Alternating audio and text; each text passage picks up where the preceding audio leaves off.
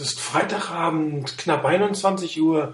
Ihr Deuer Fortinanders Fanzone Webradio mit mir heute im Studio. Einem, nein, nicht einem Neiner Chris. Falsch!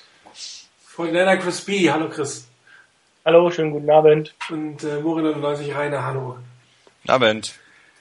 Ja, wir hatten, glaube ich, alle gehofft, dass wir äh, diese Sendung, wie soll ich sagen, in einer etwas besseren Stimmung absolvieren und äh, uns über den siegsten äh, Super Bowl-Titel der 49ers freuen.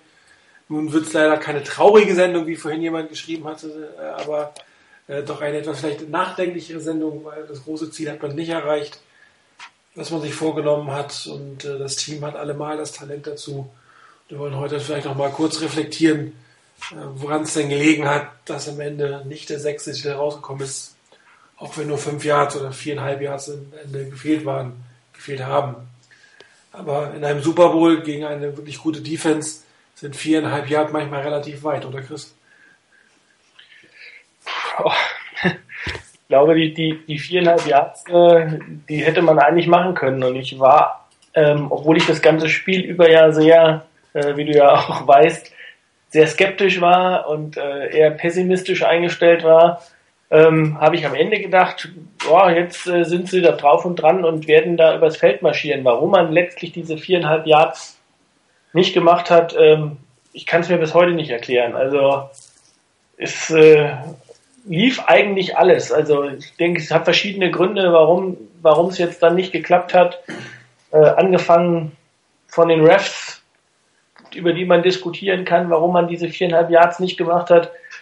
Aber allen voran, denke ich, müssen sich die 49ers an die eigene Nase fassen. Also ähm, es hätte genug Möglichkeiten gegeben. Ich denke, wir werden ja vielleicht das ein oder andere Play nochmal ansprechen, ähm, diese viereinhalb Yards zu machen. Ja, Rainer, wie siehst du es? Viereinhalb Yards, wie habt ihr empfunden im, Haupt im Hauptquartier die letzten naja, 30 Sekunden vor dem Misserfolg? Ja, ein bisschen ungl äh, ungläubig, weil ähm, hier nur gepasst wurde. Also wir waren uns ziemlich sicher, da kommt jetzt irgendwas mit dem Lauf, ähm, zumal zu dem Zeitpunkt ja Haloti Nata auch nicht mehr auf dem Feld war.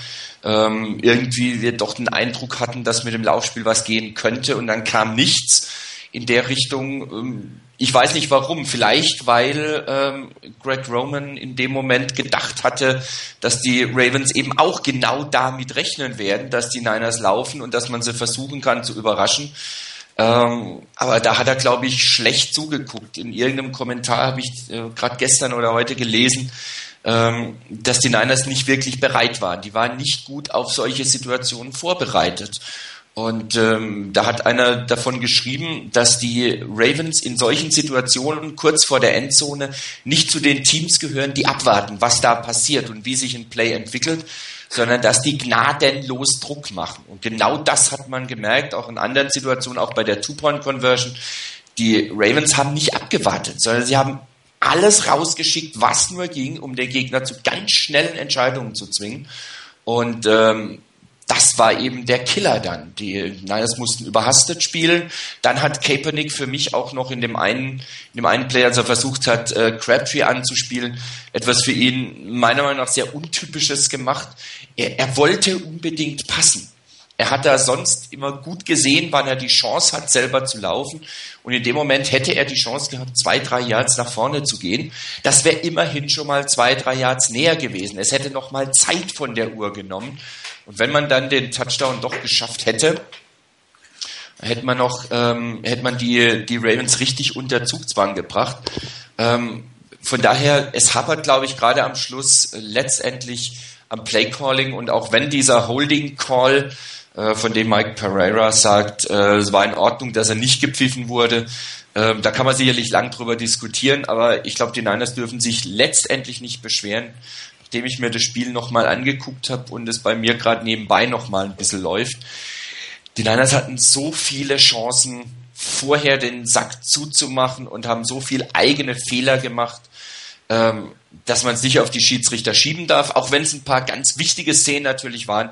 Aber selbst mit denen hatte man alle Chancen, alle Möglichkeiten und hat es nicht fertiggebracht. Man hat es schlicht und ergreifend in der Ausführung nicht hingebracht und da waren die Ravens das bessere Team. Nicht als Team an sich, das finde ich gar nicht mal, dass sie unbedingt viel besser waren. Aber in der Ausführung waren sie besser. Sie haben weniger Fehler gemacht, sie haben sich weniger äh, mentale Fehler geleistet, sie haben sich weniger technische Fehler geleistet und von daher war für die Niners leider letztendlich nicht mehr drin. Und wie gesagt, gerade am Schluss, da kam dann eben diese eigene Unfähigkeit dazu, diese viereinhalb oder fünf Yards zu überwinden. Playcalling, Ausführung, eigene Entscheidung, was auch immer. Da hat halt viel zusammengespielt. Ja, die, diese vier Plays, ich meine, es war ein Running Play, damit hat es ja begonnen, ein bisschen Zeit von der Uhr zu nehmen. Das war sicherlich eine gute Entscheidung. Dann dreimal zu werfen, das ist so ein bisschen typisch 49ers. Sie haben einen Plan. Sie glauben, sie können damit den Gegner überraschen, also spielen sie es bis zum bitteren Ende ähm, auch durch und wahrscheinlich sah der Plan von, naja, wir werfen halt viermal, dreimal miteinander, damit rechnen die im Leben nicht.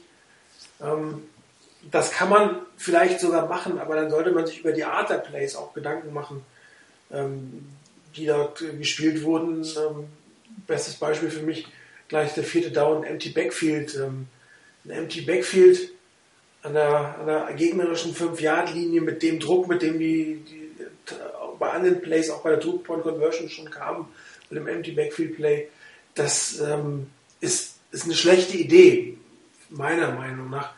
Ähm, da muss man schon zumindest den Lauf äh, andeuten, indem ein oder zwei Running Backs da stehen. Die können hätte meinetwegen auch noch auf eine Passroute gehen, wenn dann kein Blocker kommt. Aber den Pass so dermaßen anzuzeigen, ähm, und ich weiß nicht, vielleicht gab es auch eine Option, dass Colin Kaepernick läuft, aber da war ja nun wirklich der Druck sofort auf und da muss er diesen Ball auch so werfen, wie er ihn geworfen hat.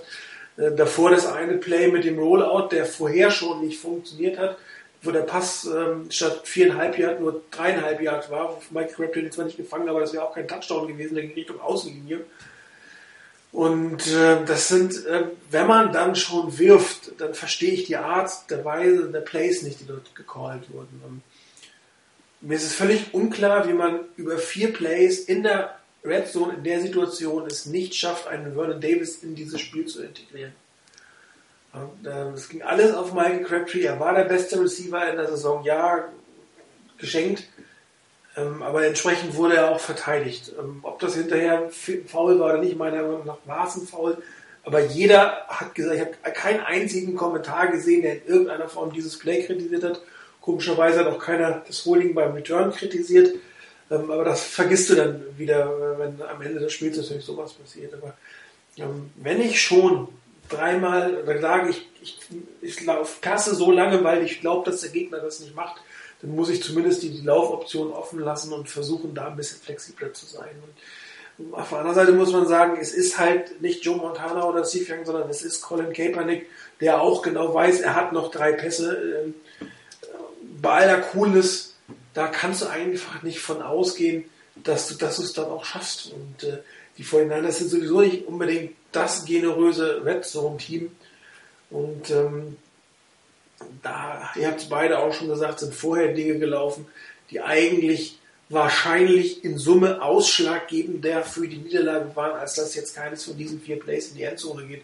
Wobei Igor ja auch recht gesagt hat, wenn du Champion werden willst, musst du das Play machen.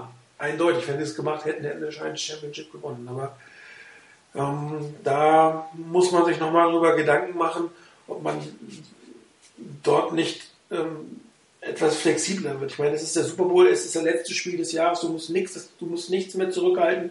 Du kannst ein Play raushauen, was du dein Leben noch nicht gespielt hast. Und was die 49ers gemacht haben, waren zwei Plays oder zwei Arten von Plays, die das ganze Spiel nicht gingen. Die rechte Seite bei den das war einfach bei den Ravens zu. Und da gab es noch mehrere Beispiele. Und äh, das war halt sehr, sehr schade. Und äh, unsere Füße, die wir gegessen haben, also so Gummifüße, äh, die waren so unsere Glücksbringer, weil Alex äh, hatte irgendwie einen Jeeper, hat er sagt, was hast du noch? Ich habe so Gummifüße gehabt zum Essen, zum Naschen. Und dann haben die 49ers gespielt und wir hätten auch noch äh, Füße für die Overtime gehabt, aber im Endeffekt waren sie nicht gut genug für den Sieg. Aber ich werde sie trotzdem fürs nächste Jahr, fürs Endspiel zurückhalten. Ähm, was glaubt ihr denn, warum die 49ers ein bisschen spät, also eigentlich 35 Minuten zu spät zu diesem Spiel angetreten sind, Trainer? Gute Frage. Irgendwie wirkten die Niners, ähm, also zumindest teilweise nicht gut vorbereitet in dem Moment. Ähm, sie hatten einen Plan, den sie durchziehen wollten. Ähm, der hat nicht funktioniert.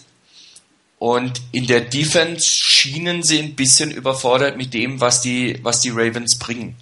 Irgendwie, ich weiß nicht warum, vielleicht hatten sie erwartet, dass die Ravens was ganz anderes machen, als sie vorher gemacht hatten. Ähm, guck dir einen Anquan Bolden an, der, der auch in dem, im Spiel bei den Patriots ein wichtiger Receiver war. Irgendwie hatte ich den Eindruck, dass die Niners damit gerechnet haben, okay, das haben uns jetzt die Ravens gezeigt und das werden sie nicht machen.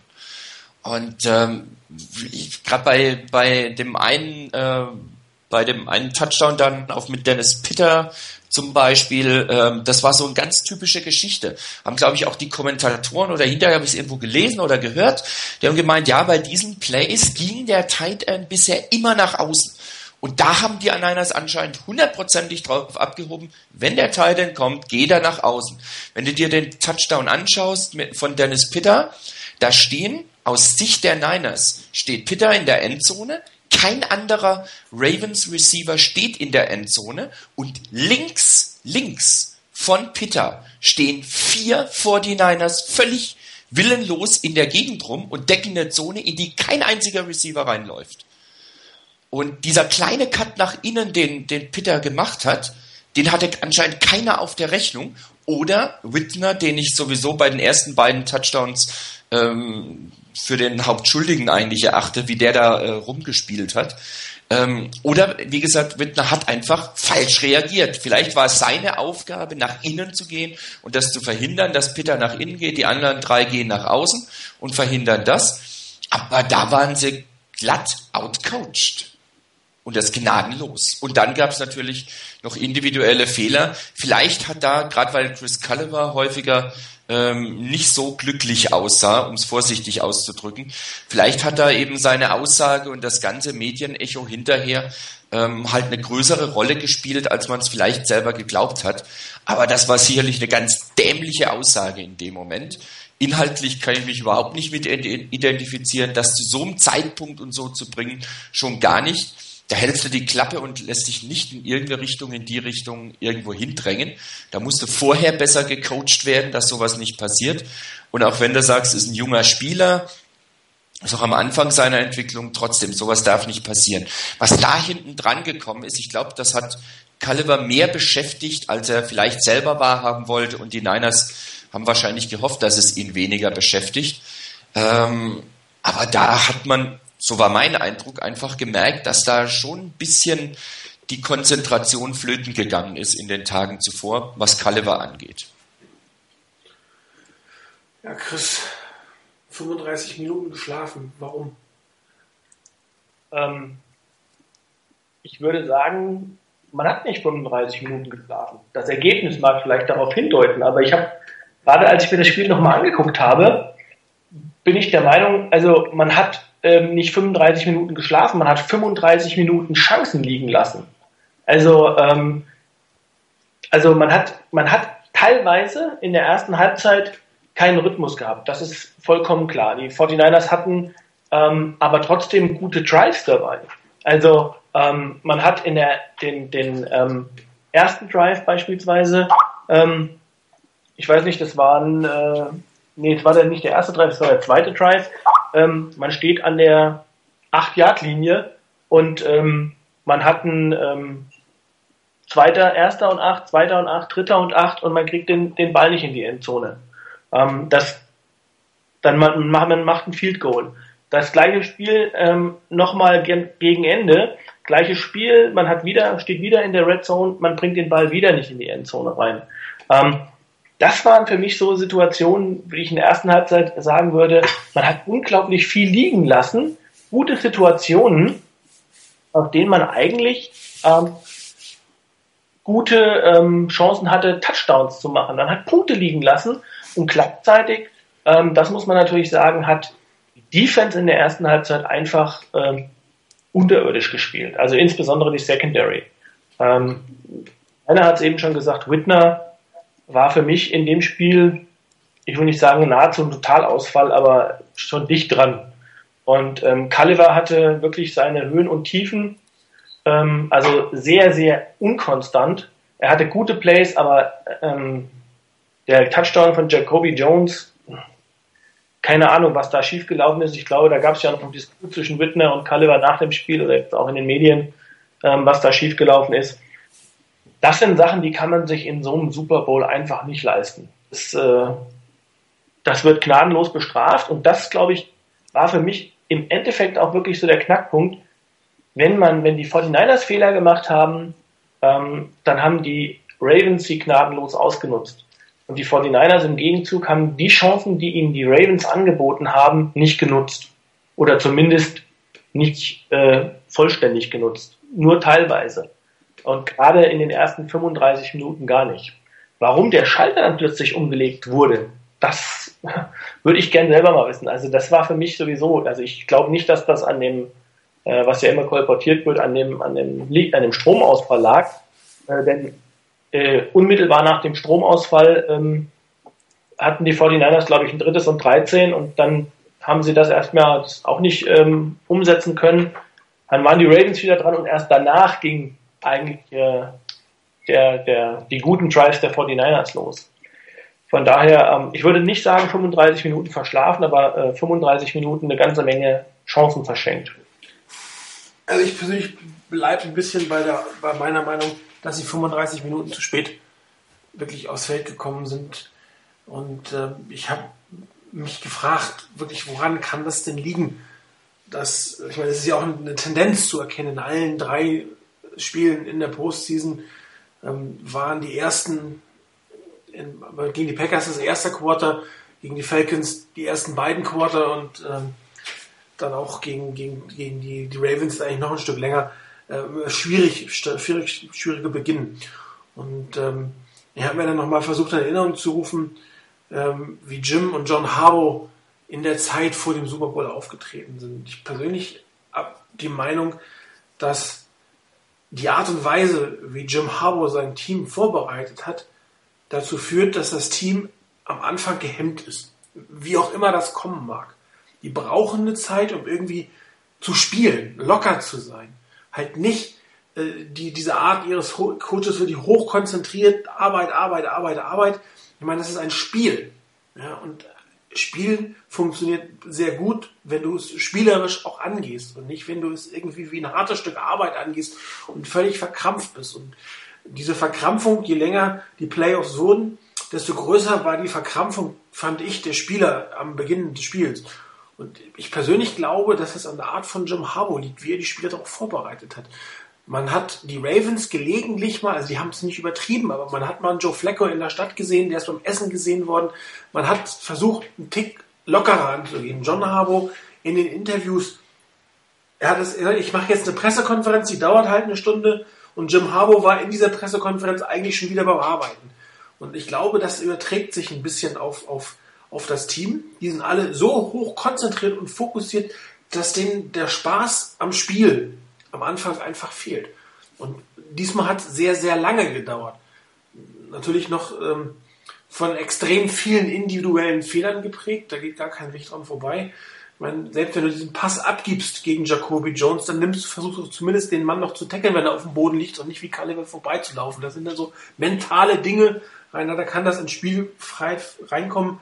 Ähm, diese ganze Sache, die vorher gelaufen ist, das ist halt untypisch für die 49ers gewesen. Das sind individuelle Fälle, äh, Fehler mit dieser Verkrampfung und dann noch gepaart mit auch einem etwas merkwürdigen Playcalling und merkwürdigen Entscheidungen. Ich meine, John Harbaugh läuft bei, bei 10 Yards beim sicheren Field Goal läuft er ein Punt Fake, äh, ein Field Goal Fake, hat halt Pech gehabt, aber er hat Mut bewiesen, er hat äh, was versucht und ähm, Jim Harbaugh schafft es nicht mal irgendwie einen vierten Down auszuspielen. Auf das eine Field Goal vor der Halbzeit wäre es echt nicht mehr drauf angekommen, am Ende auch nicht.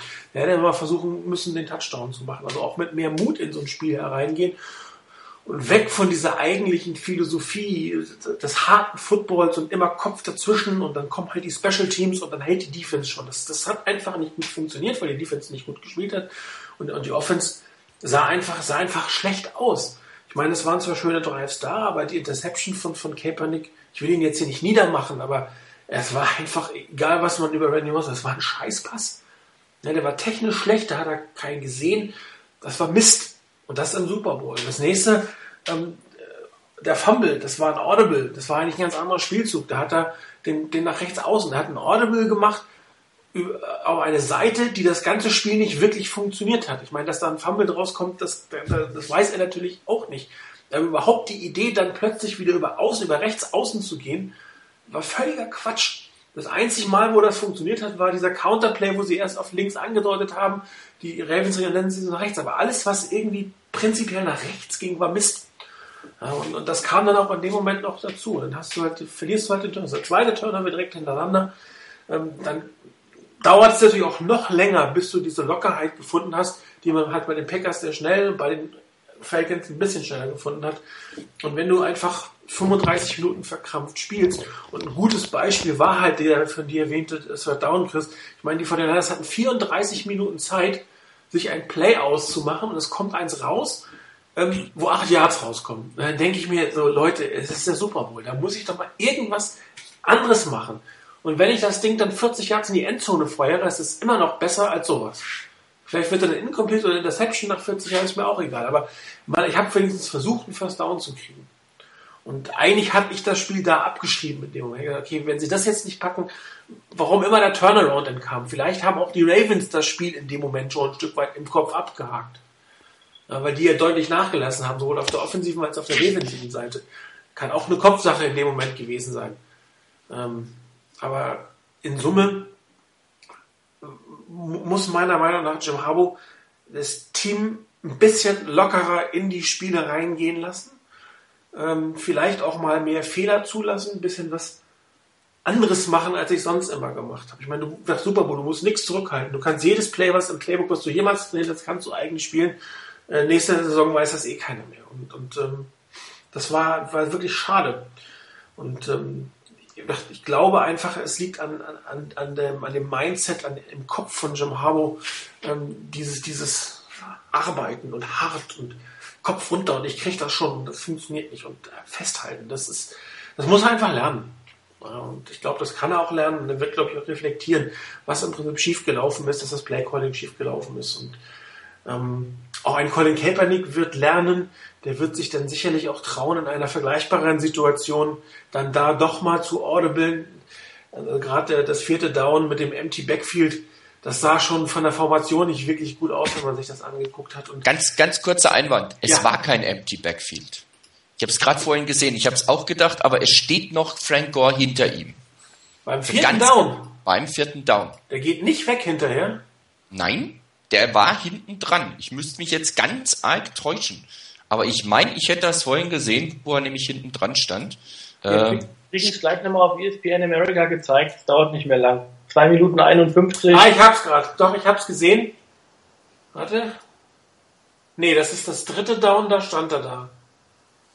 Warte. Also, ähm, das, weil wir gerade bei den Plays sind, ich meine, ähm, du das auch jetzt gerade Kelpernick angesprochen hast, das ist auch so eine Situation gewesen, ich weiß nicht, ob, ob äh, ihr es gesehen habt, aber bei dem zweiten Down zum Beispiel, ähm, Kaepernick hat jetzt vor dem Super Bowl zehn Starts gehabt. Ähm, und ähm, ich glaube, wenn, wenn er jetzt ein erfahren, so ein erfahrener Typ ist wie Flecko, weil ähm, Rainer eben ähm, Play ansprach mit Pitter, der dann ein Stückchen rausgeht und dann plötzlich frei steht und vier Defender stehen daneben. Bei dem zweiten Down ähm, war zum Beispiel auch, ähm, das war mit Sicherheit nicht, nicht so vorgesehen, war nicht die erste Anspielstation, aber Delaney Walker stand frei. Direkt an der, an der Touchdown-Linie. Ah, Rainer, du hast recht, ich habe die Plays verwechselt. Das dritte Down war das ja. Empty Backfield Play. Und im vierten Down hat Frank Gore leider die falsche Seite geblockt. Ja. Genau. Und, und zwar hätte dort Kaepernick ähm, ihn auf die andere Seite audiblen müssen. Das sieht man auch in der Formation ein Stück weit. Mhm. Ja, ja, ist richtig. Also das, der Empty Backfield war das dritte Down, genauso verschenkt. Das Klar. Oder vierte ist Und im vierten ähm, setzt er das, das ist jetzt Aufgabe des Quarterbacks nehmen, weil das kein Line-Blocking ist, sondern da muss er den Running Back äh, auf die richtige Position setzen. Und er setzt ihn leider auf die falsche, äh, definitiv auf die falsche an. Und Frank Gore sieht es auch, also kommt auch gar nicht mehr rum hinten. Ja. Aber weil du, weil du gerade auch die noch ziemliche Unerfahrenheit von Kaepernick ansprichst, ähm, ich glaube, da gehört auch mit dazu, dass die Niners ähm, ein Timeout nehmen müssen, wo die Zeit, wo sehr früh im, im zweiten, in der zweiten Halbzeit ein Timeout nehmen müssen, später nochmal ein Timeout nehmen mussten, wo es haarscharf davor war mit der Zeit. Ähm, das waren zwei Timeouts, die am Schluss doch nochmal einen Unterschied gemacht haben. Ähm, ich glaube nicht, dass in derselben Situation die Ravens unbedingt den Safety genommen hätten, wenn die Niners noch zwei Timeouts gehabt hätten oder zwei Timeouts mehr gehabt hätten. Das wäre nochmal eine ganz andere Situation gewesen. Gut, allerdings hättest du dann noch einen, einen, einen Touchdown gebraucht, wenn hier Field Goal ja die Overtime zumindest gemacht hätte. Ist richtig, aber trotzdem, ähm, es wäre eine andere Situation gewesen. Du hättest auch in dem, du hättest auch mit dem Play Calling vielleicht da auch nochmal anders agieren können wenn du eben selber in Ballbesitz bist und du hast die zwei Timeouts noch. Das sieht nochmal ganz anders aus dann. Wobei da, ich, wir haben es auch kurz während des Spiels diskutiert, Chris, du erinnerst dich, wäre es überhaupt, hätte man nicht die fünf Yards sogar nehmen sollen. Ich meine, wenn du sowieso wirfst, das wussten wir zu dem Zeitpunkt nicht, aber wenn du danach dreimal wirfst, dann sind die fünf Yards nicht mehr wirklich relevant, beziehungsweise sie sind eigentlich fast das Bessere. Es ist einfacher, du hast ein bisschen mehr Platz. Hätte man das Timeout gar nicht nehmen müssen, so im Nachhinein das ist gesehen. Ich, Im Nachhinein gesehen, absolut, stimme ich dir zu. Wenn ich das weiß, ich will passen, dann hätte ich auch gesagt, da nehmen wir lieber mal fünf Yards mehr Anlauf, haben mehr Möglichkeiten, da kann man immer noch einen Pass spielen, der meinetwegen über sieben Yards geht, weil ein Timeout hast du ja immer noch dann zur, oder zwei hättest du da noch zur Verfügung. Du kannst immer noch über sieben Yards spielen, da kannst du auch noch weiterspielen. Du hast mehr Luft, hast mehr Möglichkeiten. Nur in dem Moment habe ich auch gedacht, Mensch Junge, nimm das Timeout, du bist so knapp vorne dran und dann bringen wir das mit den, mit den äh, Spielzügen noch rein. Da war ich ja fest überzeugt davon, irgendwie kriegen wir das noch hin. Also ich habe es mir jetzt ein paar Mal angeguckt, das, das vierte Downplay, ähm, da hätte er die Protection Audible müssen. Ähm, da bewegen sich die Ravens, äh, die überladen die rechte Seite. Das, das sieht man relativ gut, wie sie die überladen. Und ähm, er äh, bringt Frank Gore nicht auf die andere Seite, liegt auch wieder daran, Playclock. Die große, das große Problem, ich weiß nicht, ob das Problem der 49ers oder an sich oder ob es Problem von Kaepernick ist Playclock. Er lässt, die lassen die immer so weit runterlaufen, dass du irgendwie, ne, du kannst mit dem Snap-Count nichts mehr machen, es ist immer auf eins.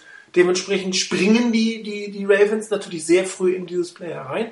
Und wenn die sich irgendwie noch bewegen, kannst du die Protection nicht mehr umstellen. Äh, ich habe jetzt das vor dem Snap, steht die, die, die Shot, die, die Playclock auf einer Sekunde, dann überladen die, die Ravens die rechte Seite, Frank Gore soll von sich aus rechts blocken, also die andere Seite, immer gegenüber logischerweise. Und dann wird es im Prinzip nichts. Also das funktioniert nicht. Und ähm, wenn die natürlich so viel Druck haben, funktioniert auch eine 1 zu 1 Deckung, die sie hatten. Beziehungsweise sie hatten sogar eine Doppeldeckung äh, zwischen Vernon Davis und Michael Crabtree, da waren zwei drauf und hinten mit, mit Press Coverage, Man to Man, da kommst du einfach nicht durch. Und ähm, das sind Sachen, ich, ich, ich will Kevin Kaepernick hier nicht schlecht machen, aber dieses ganze Thema Clock Management, ähm, die Audibles für die Protection, da muss er was tun. Das muss funktionieren, das ist seine Aufgabe. Äh, Jonathan Goodwin kann die fünf Leute oder die sechs mit Titans vorne koordinieren, aber er muss sehen, wenn irgendeine Seite überladen wird und er muss die Zeit haben, das noch zu ändern in dem Moment, gerade in solcher Situation. Also, man hätte vielleicht sogar da auch nochmal einen Timeout. Ich meine, das war das letzte Play, das muss funktionieren. Vielleicht hätte ich da auch nochmal einen Timeout genommen, drüber nachgedacht, ähm, weil das eine Timeout in der Situation bringt dir dann auch nicht mehr so wahnsinnig viel. Da wäre es vielleicht geschickter gewesen, äh, in der Situation, wo du siehst, es, es kommt irgendwas auf mich zu, Display nicht zu machen. Und das ist halt der Unterschied zwischen einem Quarterback, der jahrelang gestartet hat, und einem Quarterback, der im zehnten Spiel ist. Das, da geht kein Weg dran vorbei. Er spielt, also rein footballerisch, spielt er nicht wie ein quasi Rookie. Aber äh, taktisch strategisch Blick fürs Ganze, Blick für die Playclock, da fehlt es ihm eigentlich. Das muss einfach lernen. Und das war ja auch eine der Diskussionspunkte ähm, ähm, bei dem Tausch zwischen Smith und Kaepernick. Hat, fehlt ihm nicht eine gewisse Erfahrung. Und in solchen Plays merkt man es, ja, sie fehlt ihm wahrscheinlich doch. Ohne dass ich ihm jetzt die Niederlage anheften will. Das möchte ich jetzt klar machen. Ich glaube, ähm, da muss man, muss ich natürlich sagen, ich glaube, mit Alex Smith, ähm, ich war immer ein Unterstützer von ihm, aber mit Alex Smith wären wir gar nicht in die Situation gekommen, hier wieder ähm, nochmal in diese vier letzten Plays reinzukommen, weil ich glaube, diese Aufholjagd wäre mit Smith so nicht möglich gewesen. Weiß ich gar nicht mehr, ehrlich gesagt. Die Ravens haben ziemlich nachgelassen, haben ziemlich ja. einfache Plays zugelassen. Aber da waren, aber da waren so viele Plays dabei, auch die Kaepernick mit seinen Beinen gemacht hat. Also ich glaube, Alex Smith ist ein guter Quarterback und ähm, er ist mit Sicherheit auch ein athletischer Quarterback. Aber das äh, muss ich sagen, traue ich ihm die Plays zum Teil nicht zu. Also ähm, Mag ja. sein. Können, werden wir nie rausfinden. Wir werden auch nicht rausfinden, ob er in dieser Situation das Timeout genommen hätte. Ganz klar. Aber ich muss sagen, was, was mich ein bisschen gestört hat, das, das hat sich eigentlich äh, durch das gesamte Spiel gezogen. Ähm, die 49ers, ich habe es ja eben gesagt, das fing im ersten Quarter an und das hat sich äh, im Prinzip hier in diesen äh, letzten vier Plays, äh, ja, war so die Spitze des Eisberges. Die 49ers haben absolut keinerlei Kreativität gezeigt bei den Plays innerhalb der 10-Yard-Linie. Also das, da muss ich dann auch, wenn ich weiß, ich habe einen jungen Quarterback, dann muss ich ähm, auch mal den mit, mit entsprechendem Play-Calling unterstützen, meiner Meinung nach, und auch ähm, von den ähm, von den von den vom Offensive Coordinator erwarte ich da, dass er ihn ein bisschen besser einsetzt. Deshalb bin ich auch der festen Überzeugung mit dem, mit dem, mit der Strafe. Wenn wir fünf Yards weiter hinten gewesen wären, wäre es vielleicht besser gewesen für die 49ers, weil die guten Plays, die sie hatten, die kamen immer so aus dem Bereich, ähm, die Touchdowns, die waren aus 20 Yards Entfernung, 25 Yards Entfernung. Wenn man Raum hatte, wenn man Platz hatte, wenn man, wenn Kaepernick die, die Wide Receiver zwischen den Defendern anspielen konnte, Yards after Catch, Crabtree, ähm, das, das, das waren gute Plays. Wenn man im unmittelbaren Fight mit dem, mit dem Cornerback zum Beispiel war und um den Ball, sahen die 49ers Receiver immer schlecht aus. Da waren die, die Ravens äh, Cornerbacks sehr aggressiv. Ähm, Flacken flogen keine in dem Spiel. Das war einfach ein Spiel, wo die Refs einfach viel haben laufen lassen. Und dass man das nicht bei den 49ers zumindest von den Offensive Coordinatoren gemerkt hat, und den Quarterback in den letzten vier Plays wieder in diese Situation springt, das ist das, was ich auch ganz klar sagen muss, das lasse ich dem Coaching-Staff an, beziehungsweise dem, dem, dem Offensive Coordinator und seinen, seine, seinem Gefolge, weil ähm, das hätte man besser machen müssen ähm, und hätte, also man hatte die, dieses ein Touchdown von Bohr, ähm, wo man antäuscht nach links und Gore ähm, geht dann hintenrum nach rechts. Ich glaube, weiß nicht, ob das das Play war, was du meintest. Das ist das einzige Play, was nach rechts funktioniert hat. Genau. Äh, mit dem, mit dem Block von Delaney Walker, super mhm. Gegen Ed Reed. Ähm, das heißt, dass, man hatte ja die Plays, die kreativ waren in diesem Bereich. Aber man hat es zu wenig gezeigt. Das ist das, was ich nicht verstehe. Ja, hier Reis 80 bringt hier noch einen guten Punkt. Ich meine, das war jetzt ganz am Anfang äh, da dritte und 15, wo man dann Draw gespielt hat, ähm, nachdem die Strafe wirklich ich, auch das beim ersten Play im Super Bowl schaffst du es, eine Procedure-Strafe zu kriegen. Das muss man sich einfach nur mal auf der Zunge zergehen lassen. Das kann nicht sein. Das darf nicht sein. So, und dann endet es im Prinzip mit dem dritten und lang, wo ein Draw gespielt wird. Und das ist, es ist der Super Bowl. Und du musst da auch, musst mal andere Sachen machen. Und das war einfach nur für fünf Jahre für den Panther zu gewinnen. Ganz ehrlich, da warte ich mir einen langen Pass oder irgendeinen Versuch, was zu reißen und dann hat der Panther halt fünf weniger Yards. Ja, völlig egal, ob da jetzt von der Grundlinie oder aus der Endzone pantet, Andy Lee ist gut genug. Ich weiß nicht, er hat einen eingeblockten Punt, glaube ich, in seiner Karriere. Ähm, in solcher Situation geht man da gar nicht mal unbedingt auf den Block, wenn du guten Return hast. Das war einfach zu konservativ, zu das immer, was die 49ers gespielt haben. Also da fehlt es dann so ein bisschen. Da hat man schon gegeben, ja, fangen wir mal an, vorsichtig mhm, und nur nicht in Rückstand geraten. Und ähm, ja, das ist einfach, für einen Super Bowl ist das, ist das zu wenig. Das, ist das hat auch, das hat auch, glaube ich, lange so gut, so gut funktioniert, wie die Defense ähm, stark war bei den 49ers. Und mit zunehmender Dauer der Saison wurde meiner Meinung nach die Defense schwächer. Ja. Das geht meiner Meinung nach auch hauptsächlich darauf zurück, dass man, ich habe vor, ich glaube, das war rund um den Super Bowl, um, um, das, um, den, um das Wochenende, kam eine Statistik raus, äh, wie die Snaps verteilt waren auf Offense, Defense und Special Teams Bereich bei den 49ers. Und faktisch haben die 49ers, äh, ich weiß nicht, vielleicht in der, in der Defense 15 Leute spielen lassen, die so nahezu 80, 90 Prozent der Snaps haben. Und das hat man gemerkt. Die Leute waren platt. Also gegen Ende der Saison war einfach die Defense, ähm, ich glaube auch körperlich am Ende. Dazu die Verletzungen von Justin Smith und das hat natürlich dazu beigetragen, dass das, was am Anfang in so einer Situation, wo man konservativ rangehen konnte in der Saison, ähm, dass man das in, in der zweiten Hälfte der Saison nicht mehr machen konnte, weil die Defense das nicht mehr getragen hat. Mhm. Wobei man ja auch sagen muss, dass die Defense beim Packers-Spiel eigentlich von Anfang an, beim Falcons-Spiel ab Mitte des zweiten Quarters und hier ab, ab äh, fünf Minuten ins dritte Quarter ich meine, dann sechs Punkte zugelassen in der zweiten Halbzeit, äh, das, den, den Special Teams Touchdown mal weg. Da kam es ja immer, also komischerweise immer hinten raus wurde die Defense besser, was ein bisschen schizophren scheint, wenn du eigentlich eine Defense hast, die nicht frisch ist. Dann erwarte ich ja eigentlich, dass sie die ersten zwei Quarter gut spielt und dann nachlässt. Es dauert also auch wieder ein bisschen lange, bis die Adjustments gemacht werden. Ich meine, sie haben immer in der Halbzeit Adjustments gemacht. Ähm, hier waren sie einfach, also gerade wenn du, wenn du drei Touchdowns zurück, da war es dann zu spät. Da hätte man es irgendwie vorher machen müssen. Und ähm, gut, dann ist es natürlich so, dann kriegst du noch diesen Special Teams Touchdown. Es ist ja oft so, dann ist ein Team im Lauf, dann kommt irgendwas, dann kommt der nächste. Da musst du dann aus diesem Loch erstmal wieder rauskommen. Und äh, es mag sein, dass es mit Alex Smith nicht geklappt hat, das ist aber überhaupt nicht die Frage. Die Frage ist einfach, wenn der Quarterback, der spielt, muss bestimmte Dinge tun und können und, und so leid es mir tut, diesen Kritikpunkt muss ich, muss ich äh, Colin Kaepernick gefallen lassen. Das, das, das Managen der, der Playclock ist unter aller Sau. Das muss man so sagen. Also da muss in der Offseason dran gearbeitet werden. Das kannst du auf Dauer so nicht durchhalten. Vor allen Dingen, gesagt, weil du immer kein, mit dem Snap-Count gar nicht mehr arbeiten kannst. Wenn die Play-Clock kurz vor Null ist, weiß immer, jetzt geht's los. Und dann ist die Defense natürlich immer einen Schritt schneller als die Offense-Line. Der Vorteil der Offense-Line ist ja, dass sie den Snap-Count kennen. Wenn du damit nicht arbeiten kannst, weil du so eine Play-Clock-Management hast, dann, dann bist du in der Linie sofort im Nachteil. Und äh, ich gehe auch davon aus, dass daran gearbeitet wird.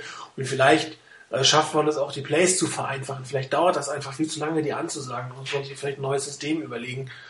Ähm, ich meine, er selber wird wahrscheinlich nur eine Nummer reingerufen bekommen, die er dann von seinem Band abliest und das dauert dann entscheidend lang. Und scheinbar ist es auch ein bisschen lange, bis die Nummern reinkommen. Und wenn sie dann noch mit Audibles arbeiten, also mit den ganzen Killplays, wo er es mit zwei machen kann, da muss das dann schneller kommen. Also da musst du einfach schneller ansagen und musst die Plays auch also von außen müssen sie schneller angesagt werden und du musst die Plays auch schneller callen können. Weil das ist, das ist einfach nichts. Ich meine, auch, auch bei den Killplays hat man ja gesehen, da, kam es kaum dazu, wirklich komplett richtig umzustellen. Die sind gerade mal dann irgendwie so weit gekommen, äh, dass die Umstellung auf die neue Formation funktioniert hat. Und das ist, das ist einfach ein echter Nachteil für die Offense, das zu tun. Und, äh, gut, er hat halt die Offseason nicht als Starter, sondern hat als Backup begonnen und jetzt kriegt er halt ein volles Trainingscamp, eine volle volle Offseason und ich gehe davon aus, dass man das korrigieren kann. Das ist jetzt ja nichts, was ähm, äh, fundamental nicht korrekturfähig ist. Das ist einfach nur ein Gefühl für gewisse Sachen kriegen. Er hat schon ein sehr gutes Footballgefühl und jetzt muss er noch ein Managementgefühl kommen. Das ist natürlich extrem ärgerlich, dass es im Super Bowl so zum Tragen kommt, wie es hier zum Tragen gekommen ist. Ich bin der Meinung, äh, wenn sie das erste Timeout genommen haben für das Delay of Game, hätten sie hier noch ein Timeout nehmen müssen, um diesen Spielzug nochmal zu überdenken. Aber meine persönliche Meinung, vielleicht irre ich mich da ja auch.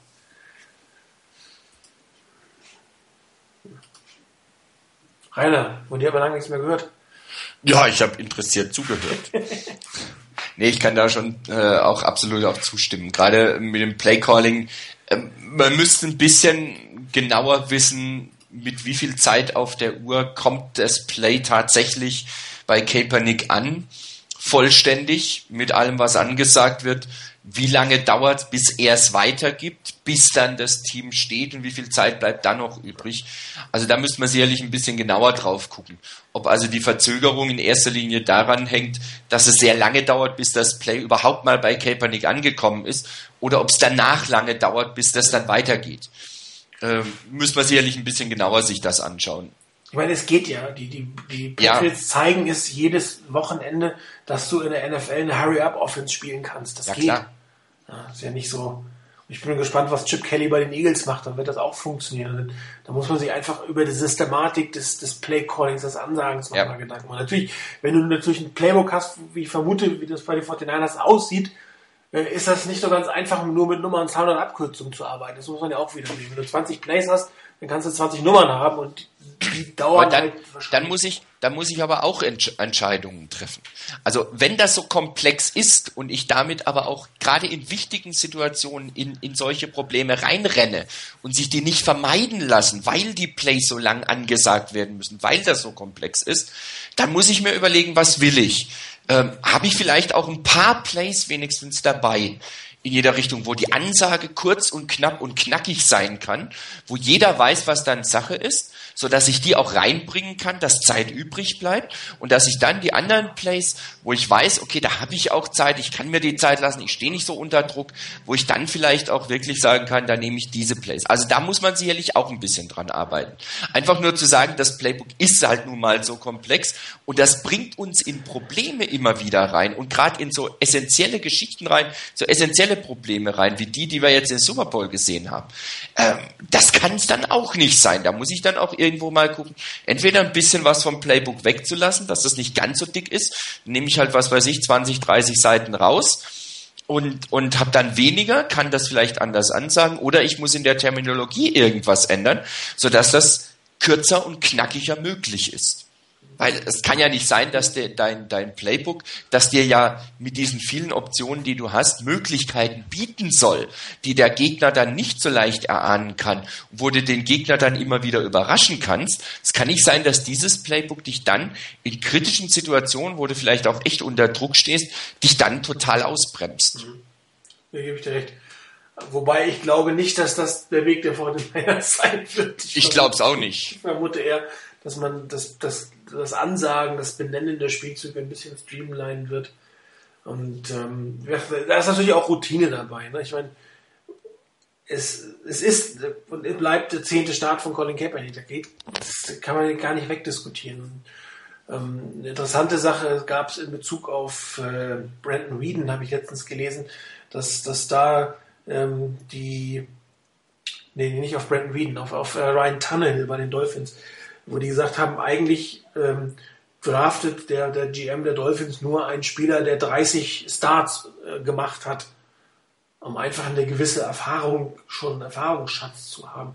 Ich weiß gar nicht, wie, viel, wie, wie lange Kaepernick, der hat, glaube ich, vier Jahre schon in Nevada gestartet, aber das war eine, war eine andere Offense, auch mit einem anderen, anderen Calling und lange nicht so kompliziert, was das Ganze angeht. Und äh, du musst natürlich dem Quarterback die Chance geben, ähm, in solchen Situationen routinierter zu werden. Und ähm, das, da das halt das Problem meiner Meinung nach war, also solche Sachen, die, die das, das, das, das Verhalten von Jim Harbo, äh, dieses Clock-Management, dass das die Hauptprobleme spielen. Die, die individuellen Fehler, die können immer mal passieren. Besonders blöd, dass das im Super Bowl ist. Aber das ist kein systematischer Fehler. Und die systematischen Fehler, die da sind, die können korrigiert werden. Und das macht einfach meiner Meinung nach Hoffnung auf das Ganze. Und darum ist das Fenster für die 49ers auch über die nächsten Jahre noch weit offen, auch wenn sie gewisse Teile im Team einfach optimieren müssen. Ich meine, man hat ja mehr oder weniger mit dem gleichen Team, jetzt auch abgesehen von White Receiver, mit dem gleichen Team gespielt.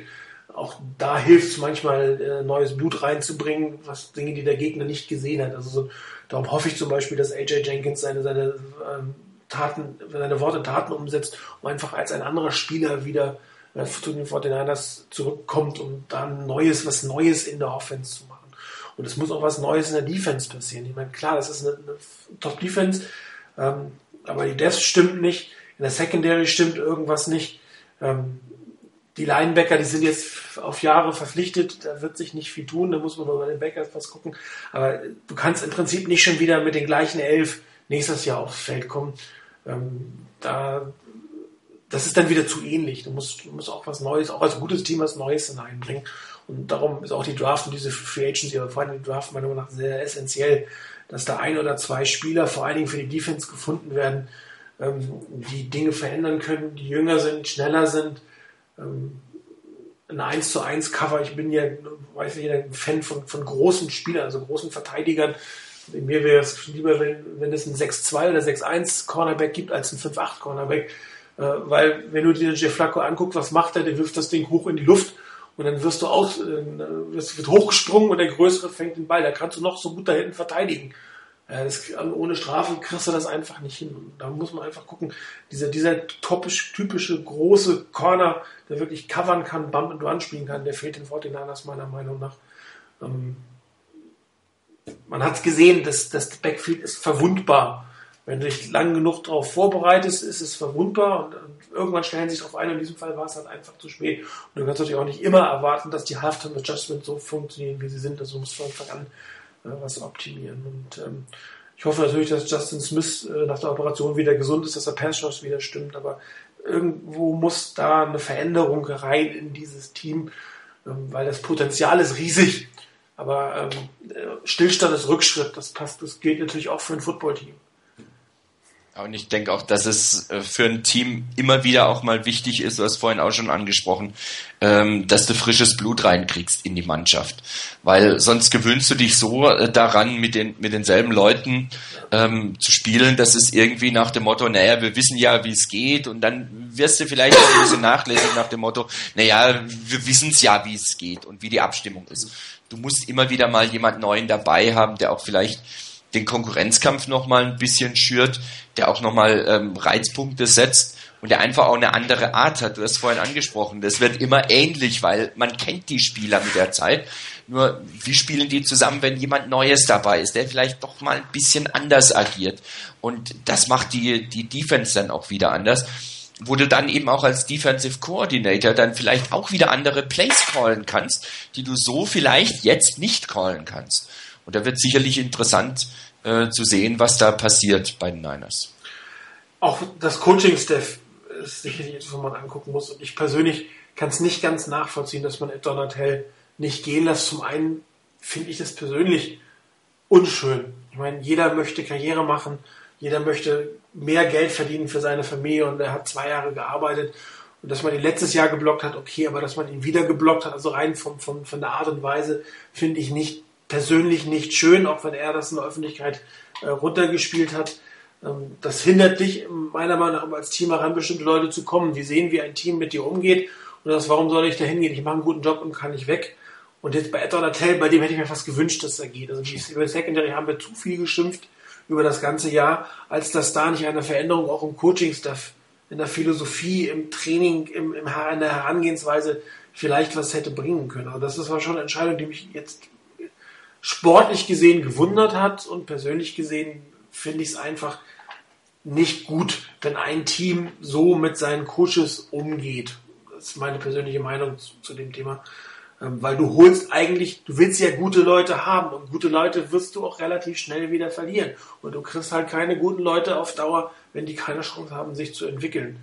Das ist ähnlich wie mit der Franchise-Tech. Ich meine, äh, ich kann das verstehen, dass, dass der Sean Golson, auch wenn die siebeneinhalb Millionen wert ist, und der wahrscheinlich theoretisch mit dem Vertrag in diesem Jahr weniger verdienen will, dass er den nicht haben will, weil ähm, es ist ja doch ähm, ein, ein, Business im Endeffekt und äh, man sollte, das Team erwartet Loyalität von seinen Spielern und dann erwarte ich eigentlich von einem Team, dass es auch seinen, seinen, seinen Leistungsträgern entweder die langfristig bindet oder halt einem wie Ed Donatel, wobei ich es nicht verstehe, dass er Defensive Coordinator werden kann woanders, aber ihm die Chance geben will.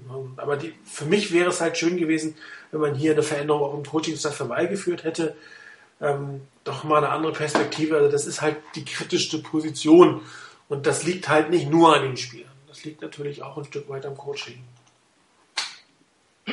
Also ich glaube, was, was sich verändern muss, was wäre mir noch wichtiger als, ähm, als Veränderung im Coaching-Staff, weil ich äh, würde es oder ich begrüße es eigentlich, dass man versucht, das Coaching-Staff äh, intakt zu halten, zumindest mal noch für eine Saison.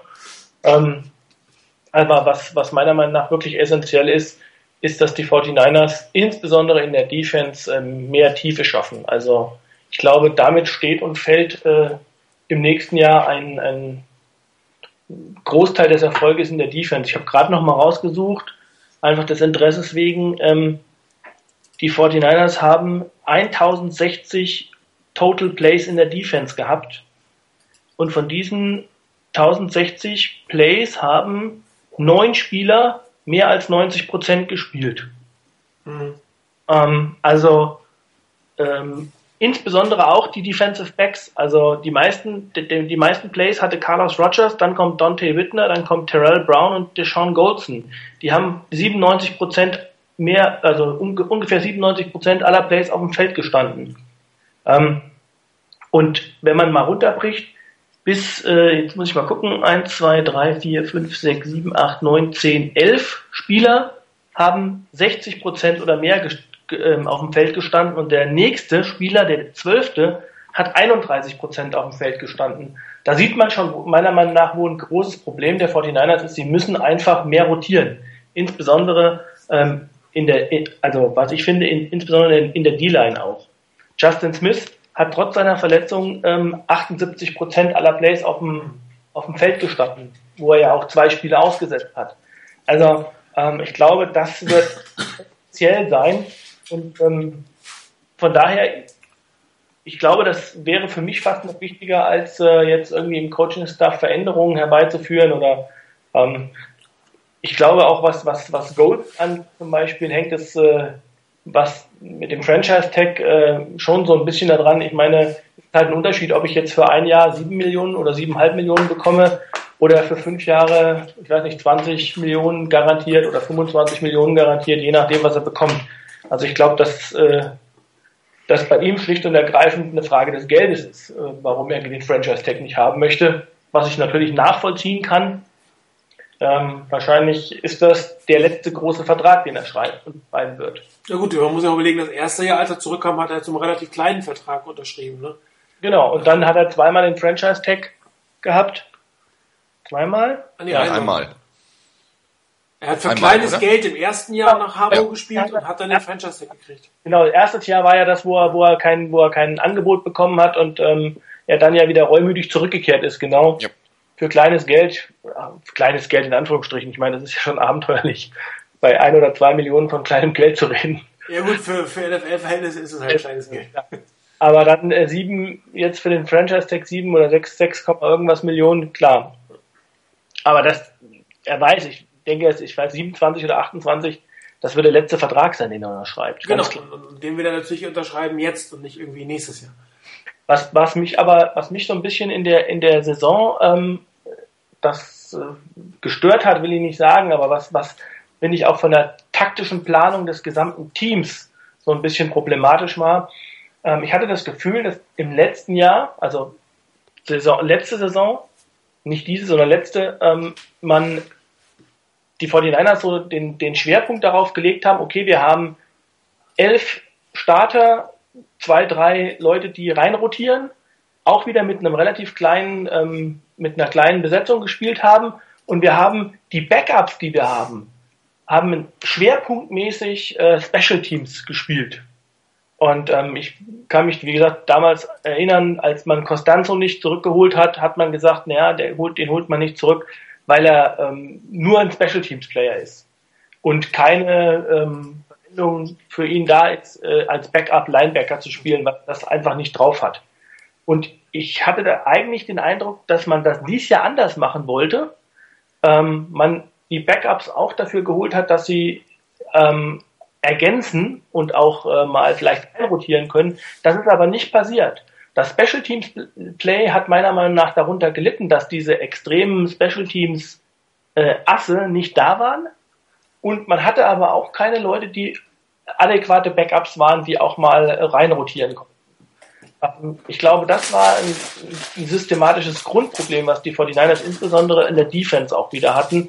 Ähm, ich hoffe, dass man das korrigiert, also dass man sich für einen Weg entscheidet, ganz klar sagt, okay, entweder wir gehen den reinen Special Teams Weg oder wir, wir gucken, dass wir Leute haben, die, ähm, die auch wirklich dann als Backups da sind und auch mal oder als Rotationsspieler da sind. Vielleicht ist das der bessere Ausdruck. Genau, die müssen dann Special Teams auch spielen. Die müssen spielen, aber genau, aber es ist eben nicht der Schwerpunkt. Sie müssen Spe Special Teams spielen können. Nee, ich verstehe, was du meinst. Du brauchst, in erster Linie sollen sie ein vernünftiger Backup sein, genau. der reinrotieren kann und sollen dann zusätzlich noch in ausreichenden Qualität Special Teams spielen. Und ich habe dieses Jahr das Gefühl gehabt, dass nichts von beidem da war. Ja, also, wobei natürlich diese, diese Spezialisierung ein Stück weit zurückgegangen ist. Man sieht das ja auch, dass die etwas schlechter geworden sind, die Special Teams. Und äh, ich gebe dir vollkommen recht, man muss den Schritt noch ein Stück weitergehen. Wobei ich auch durchaus vorstellen kann, man hat das im ersten Jahr nach der äh, nach dem nach dem Lockout gemacht, wo man sagt, okay, mit den Special Teams, wir haben halt nicht so viele Optionen in Offense Defense, haben halt keine volle Off-Season, in der wir arbeiten können. und ähm, habe dann versucht, über die Special Teams was zu kompensieren. Hat jetzt ein Stück weit zurückgezogen und ich bin vollkommen deiner Meinung, er muss es noch ein Stück weiter zurückziehen, um die Qualität äh, bei den Backups zu erhöhen, ähm, gerade in der Defense Line und äh, dann muss ich halt, ich meine, wenn man sich anguckt, ich habe irgendwie acht Defensive Backs, aber nur fünf D-Liner. Das, das ist einfach ein Missverhältnis, weil die Defensive Backs werden halt für die Special Teams genau wie du sagst eingesetzt. Und das funktioniert auf Dauer absolut nicht.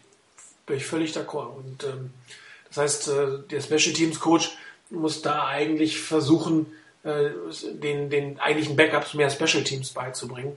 Und ähm, ich meine, man in Ian Williams als, als Nose Tackle hatte, ich weiß nicht, wie oft er inactive war. Das heißt, man hat eine Vierer-Rotation in der Linie gehabt. Wobei es auch so der Fall ist, dass man ja sehr oft äh, Nickel und Dime gespielt hat, also ohne, ohne Nose Tackle gespielt hat.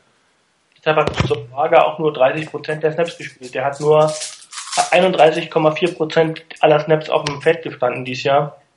Ähm, das war auch, ich meine, da kommt unglaublich viel zusammen. Ich glaube auch, dass äh, äh, das zum Beispiel letztes Jahr eine unglaubliche Stärke der 49ers war, ähm, in, in, der letztjährigen Defense, dass man mit auch mit einer mit einer äh, Dime Defense mit mit vier Down Linemen meistens mit also mit Ray McDonald und Justin Smith auf Defensive Tackle, Ahmad Brooks ähm, und damals Paris Harrelson auf Outside Linebacker oder Alden Smith reinrotiert, ähm, dass man oder Defensive End war das ja damals und dann mit zwei Linebackern hat man es geschafft, mit diesen sechs Leuten mehr oder weniger die Line of Scrimmage zu kontrollieren und den Lauf unter Kontrolle zu halten. Ähm, das war dies Jahr mit zunehmender, zunehmender Saison wurde das meiner Meinung nach schlechter. Und als dann Justin Smith verletzt war, hat man erst recht gemerkt, dass man das nicht mehr schaffte. Man hatte damals die Möglichkeit, wirklich ganz knallhart, sechs Leute kontrollieren den Run und wir können uns, äh, wir müssen uns keine Sorgen machen die, die anderen, ob jetzt noch ein Linebacker und vier Defensive Backs oder fünf Defensive Backs auf dem Feld standen, teilweise sogar mit sechs Defensive Backs, konnte man sehr, sehr gut den Pass verteidigen und hatte trotzdem eine sehr starke Laufverteidigung. Und das, glaube ich, hat man dieses Jahr einfach nicht mehr hinbekommen. Gut, man hat es natürlich auch ein bisschen umgestellt. Also letztes Jahr hat man schon oft die drei Down-Linemen gehabt. Genau. Und, und, und, jetzt ist man eigentlich auf zwei, auf zwei eigentliche Line-Spieler gegangen, um alle vier Linebacker auf dem Feld zu haben. Aber das war ja oft, und dann den, den, den, den Nickel Defensive Back äh, aus der Nose-Tackle-Position zu nehmen. Also da hat man ein bisschen die Philosophie verändert. Aber auch, glaube ich, der vielen oder immer verbreiterten Spread-Offense geschuldet. Klar. Also viele Teams, wie die Packers, können ja eigentlich quasi gar nicht laufen. Das ist ja völlig eigentlich unnötig, dass du da mit, mit, mit sieben Mann an der, an der Line of Scrimmage stehst. Das ist völlig verschwendet. Das, das, das ist auch das, was ähm, im Prinzip haben die, die 49ers dieses Jahr im Großteil, im Großteil der Defense ähm, so gespielt, wie sie im Jahr vorher nur in Third-Down-Situationen gespielt haben. Das war so eine klassische Third-Down-Defense, wie, wie, du sagst, zwei Defensive Tackle, die Outside Linebacker spielen faktisch Defensive Ends und dahinter stehen noch die zwei Inside Linebacker und der Rest, dann hast du fünf Defensive Backs auf dem Feld stehen. Und manchmal ist ja dann auch noch ähm, Patrick Willis rausgegangen und es kam ein sechster Defensive Back aufs Feld. Oder Bowman ging mal raus. Und ähm, ich glaube, das war heute, ich will nicht sagen, schon fast die, die Grunddefense, die die 49ers dieses Jahr gespielt haben. Aber das war deutlich häufiger als im, im Jahr vorher, das stimmt. Ähm, lag natürlich ja vielleicht auch daran, dass sie, wie du schon sagst, die Packers haben sie gespielt, wir haben die, die Detroit Lions gespielt.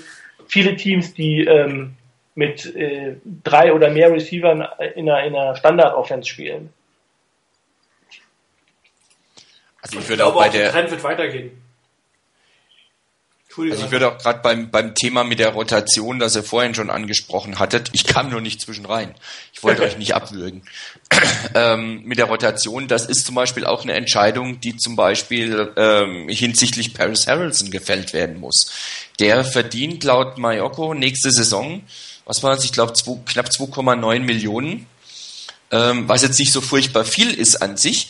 Allerdings, wenn tatsächlich eben dann ähm, Brooks und Alden Smith meinetwegen 90 Prozent oder mehr der Snaps spielen, dann stellt sich die Frage, ob ich für diese 10 Prozent oder vielleicht 8 Prozent der Plays, ob ich da wirklich jemanden brauche, der dann fast drei Millionen Dollar verdient oder ob man da nicht jemand anderen bräuchte. Ich persönlich fände es eigentlich gut, wenn er wirklich voll wiederhergestellt ist, dass er dabei bleibt und dass er in die Rotation eben auch mehr eingebunden wird. Auch ein Alden Smith muss wegen mir nicht drei Downs spielen unbedingt. Absolut. Auch der darf gerne mal rauskommen für zwei, drei Plays oder mal für eine halbe Serie oder mal für, für die nächsten drei, vier Downs mal raus, um wieder neue Luft zu holen, wieder reinzukommen und dann wieder Vollgas zu geben.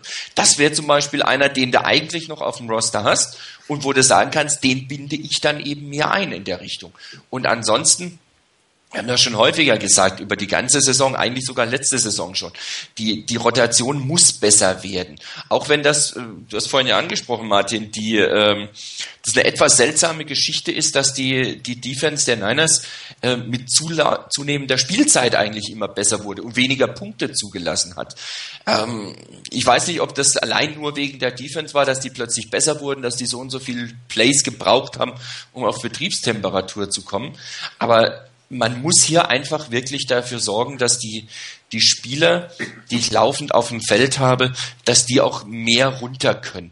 Unter anderem dann, wenn mal einer draußen ist, weil er nicht spielen kann, weil er sich verletzt hat, wenn er nur für den Rest des Spiels nicht mehr spielen kann, dass du dann keinen zu großen Qualitätsverlust hast, sondern brauchst du Leute, die schon eine Ahnung haben davon, die schon ein gewisses Gefühl haben, auch für ihre Mitspieler, für die Plays, die das auf dem Feld schon mal gesehen haben und nicht nur das Tempo kennen vom Training, sondern auch das Tempo aus dem Spiel einfach auch gewohnt sind.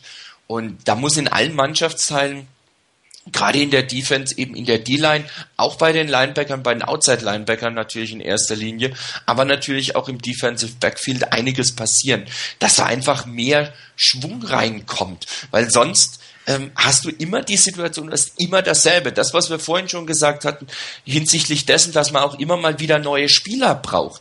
Man braucht die Spieler, glaube ich, nicht immer nur zur neuen Saison, sondern auch in einem Spiel muss ich mal einen neuen Spieler haben. Wenn es natürlich einer ist, wo ich genau weiß, also wenn der auf dem Feld ist, dann macht er genau diese eine Sache und sonst gar nichts. Das ist natürlich schlecht. Weil dann weiß der Gegner das auch irgendwann mal. Aber wenn ich da immer jemanden dabei habe, der, der der der Defense dann wieder in dem Bereich wieder eine andere Dimension geben kann, wieder andere Möglichkeiten bietet, ähm, das ist nicht verkehrt, finde ich. Also da muss die Rotation mit Sicherheit verbessert werden. Absolut. Und darum würde ich auch äh, Paris Harrison behalten, auch für 2,9 Millionen. Weil er, ähm, weil die drei Outside-Linebacker sollten eigentlich eine wirklich vernünftige Rotation und die, die, das hat man ja auch dieses Jahr gesehen. Die beiden waren immer auf dem Feld. Also Brooks und Smith und zwei Outside-Linebacker, egal was sie in der Mitte gemacht haben, die waren eigentlich immer da. Und ähm, Alan Smith hätte, glaube ich, eine Pause tatsächlich gerade gegen Ende der Saison ganz gut getan. Und dann würde ich sagen, diese 2,9 Millionen, das wäre ein, ein guter Invest, weil in Summe steht wahrscheinlich ähm, ähm, er am Ende nicht nur 8 oder 9 Prozent, sondern vielleicht sogar 20, 30 Prozent auf dem Feld, sodass du Brooks und Smith ja. aus dem rausnehmen kannst. Und dann lohnt es sich das auch wieder, zumal du in dieser Defense, die voneinander spielen, die beiden Outside Linebacker extrem wichtig sind wie immer in der 3-4 eigentlich, aber nicht umsonst steckt so viel Geld in diesen beiden, beziehungsweise in den ja. Vieren, die da stehen. Und ähm, dann musst du halt irgendjemanden finden, der in der Inside noch einen vernünftigen Backup spielt und dann der Special Teamer ist von den Linebackern. Den, den musst du halt einfach finden in der Draft und ähm, kann mir auch durchaus vorstellen, dass nächstes Jahr die Draftklasse vielleicht ein bisschen früher involviert wird, als es diesen, dieses Mal der Fall ist. Naja, noch viel später ist fast nicht mehr möglich, finde ich, oder? Ja, gehen tut's noch, ne? Ja, gut, man braucht es auch gar nicht einsetzen, genau. aber, aber, mal ernsthaft dran gedacht, äh, ist das schon eine Sache, wo, wir, wo ich doch gute Hoffnungen habe oder große Hoffnungen habe, dass das nächste Saison ein bisschen anders läuft. Na gut, wir haben im Prinzip zwei Nummer 1 Pick nächstes Jahr hoffentlich äh, auf dem Feld stehen, nur dass der eine irgendwie schon ein Jahr Erfahrung hat. Das ist okay. Ja, aber er ist trotzdem noch ein Rookie dass es die 49ers ja, ähm, dass es geht, ähm, dass eine Draftklasse vorher äh, einen Eindruck hinterlässt, das hat man ja im Jahr vorher gesehen. Ja. Warum das in dieser Saison so komplett anders war, keine Ahnung. Also ähm, ich, ich, weiß jetzt nicht, ich glaube jetzt nicht, dass die 49ers einfach äh, gesagt haben, äh, wir, wir draften mal richtig schlecht, äh, wir, wir holen mal irgendwelche Leute, die sonst keiner will. Ähm, das kann ich mir nicht vorstellen, aber äh, vielleicht hat man einfach gesagt, man ist so extrem zufrieden. Ich meine, es wird immer schwieriger natürlich, je besser das Team ist, äh, überhaupt äh, eine Draftklasse unterzubringen oder auch nur Teile davon. Also man wird sich damit abfinden müssen, dass in den nächsten ein, zwei Jahren äh, deutlich weniger Spieler aus den Draftklassen äh, den Weg aufs Roster finden. Also Wobei ähm, natürlich die Salary Cap Situation durchaus einen dazu zwingen könnte. Ja. Dass du dann vielleicht äh, statt einem Leonard Davis ähm, äh, Joe Looney einfach nächstes Jahr als, als äh, siebten Offense-Liner hast. Also davon gehe ich aus. Ich, ich davon ja. gehe ich aus. Ich glaube, dass man, dass man in dieser Saison, also Joe Looney beispielsweise, das kann ich mir gut vorstellen, das war ein, ein reiner Draft-Pick, den man auf Perspektive geholt hat. Denn der war, das war abzusehen, zum Draft-Zeitpunkt verletzt.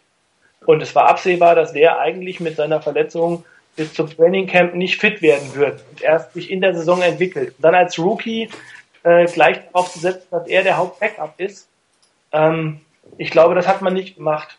Ich kann mir auch gut vorstellen, dass das die 49ers in der nächsten Draft wieder machen würden. Also, die haben so viele Draft-Picks in der nächsten Draft, dass man da vielleicht auch mal ganz entspannt hergehen kann und sagen kann, wir holen einen Spieler, der hat unglaublich Potenzial, aber der ist verletzt. Ob er also das ist dann zwar ein hoher Risikopick, aber vielleicht mit einer, mit, mit einer großen, ähm, mit einem großen Ertrag. Also ähm, zum Beispiel, ich sag mal, ähm, viele diskutieren ja schon über den Gore-Nachfolger. Ähm, Marcus Latimore ist zum Beispiel so einer Running Back. South Carolina. Mhm. Carolina war der bestgehandelste Running Back und jeder sagt, wer den holt, der kann davon ausgehen, dass der in der nächsten Saison nicht spielt.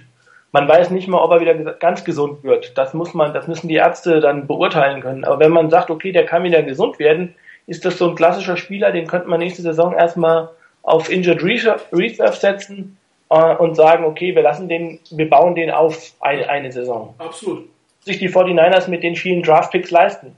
Wenn man Glück hat, kriegt man vielleicht so jemanden in der dritten Runde oder sowas, wie damals bei Frank Gore auch. Auch mit ähm, zwei kaputten Knien in die Draft gekommen. Und ich glaube, dass, dass man mit bei, bei den 49ers, denke ich mal, schon äh, mehr sehen werden in den nächsten, im nächsten Jahr. Wobei ich mir durchaus vorstellen kann, dass einige Picks investiert werden, um den First Round ein bisschen höher zu kriegen. Klar. Aber es ist richtig, es sind genug da, es können sogar noch den einen, ich weiß nicht, Compensatory Picks könnte es vielleicht sogar mhm. den einen oder anderen geben. Ja. Ähm, Im Moment haben die 49ers elf Picks. Ja. Ähm, ich halte nicht für ausgeschlossen, dass man auch äh, für Alex noch, Smith noch was bekommt. Kommen noch zwei für Alex Smith dazu. Du sagst zwei, ich, ich bin mal ein bisschen skeptisch und sage nur einen. Aber ich meine, ähm, wenn man, selbst wenn man einen für Alex Smith bekäme und dann noch ähm, es gibt ein paar Leute, die sagen, es gibt einen, manche sagen, es gibt zwei Compensatory Picks. Mhm. Ähm, dann hätte man 14 Picks, also die bringt man nicht unter. Also nee, ich, auf keinen Fall. Äh, das, ich behaupte mal, da wird man wahrscheinlich, wenn, wenn die 49ers clever machen, wieder den ein oder anderen Pick äh, abgeben und vielleicht einen 2014er Pick bekommen, den ein oder anderen Pick nehmen, um nach oben zu traden.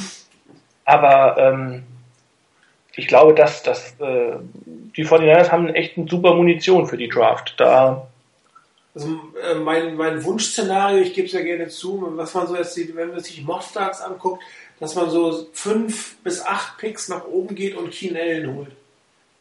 Okay. Ich hätte jetzt gesagt, der ist dann nicht mehr da, aber. Der, Im Moment ist er so um 20 und tiefer in den Mocks. Okay. Wenn man den Mock Drafts glaubt. Also da, da könnte man drüber nachdenken, wenn der weiter so fällt. Das wäre für mich ähm, eine super Ergänzung zu Michael Crabtree auf der Außenseite und wenn sich AJ Jenkins dann in der Innenseite äh, tatsächlich in, im Slot noch bewährt, so hat man ja sonst erstmal Manningham und, und äh, Kyle Williams dafür. Das wäre nochmal eine Geschichte. Wobei, eigentlich ist der Need auf, auf Defense Tackle und Cornerback größer. Aber das wäre, das wäre halt, wo es so sagt, okay, ich machst den Verteidigungsreihen der Gegner nochmal richtig schwer. Das kannst du irgendwann nicht mehr, wenn du einen Allen, einen Crabtree und Davis und einen Kaepernick auf dem Feld hast, das ist irgendwann kaum noch zu verteidigen. Oder du nimmst Zach Ertz als, was wir letztes Jahr mit Kobe Fliener Variante, bisschen anders gefahren, mit Zach Ertz, der fast sogar besser sein könnte als Kobe Fliener. Ist besser. Und äh, der ist der bessere, bessere Receiver als Kobe Fleener. Auf dem Papier, sage ich immer. Ja. Das muss, muss ich dann wirklich beweisen. Aber da sind, also Offense könnte man da noch was machen, aber wahrscheinlich, ich vermute eigentlich eher, dass man auf die andere Seite des Balles gehen wird.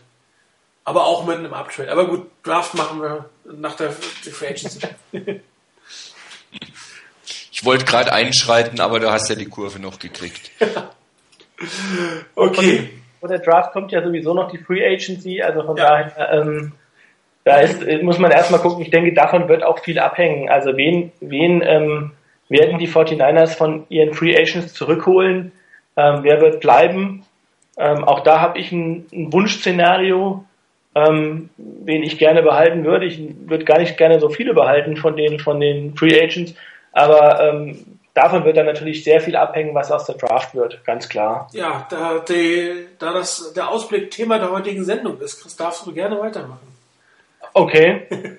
Also Ausblick, ähm, ich, ich, ich hätte gerne, das wäre mein Wunschszenario, ähm, dass die 49ers äh, versuchen, Delaney Walker, auch wenn er ab und zu mal einen Ball fallen lässt und mich das nervt, aber äh, Delaney Walker halten, weil das einfach ein unglaublich wichtiger Spieler ist in vielen, vielen anderen Bereichen.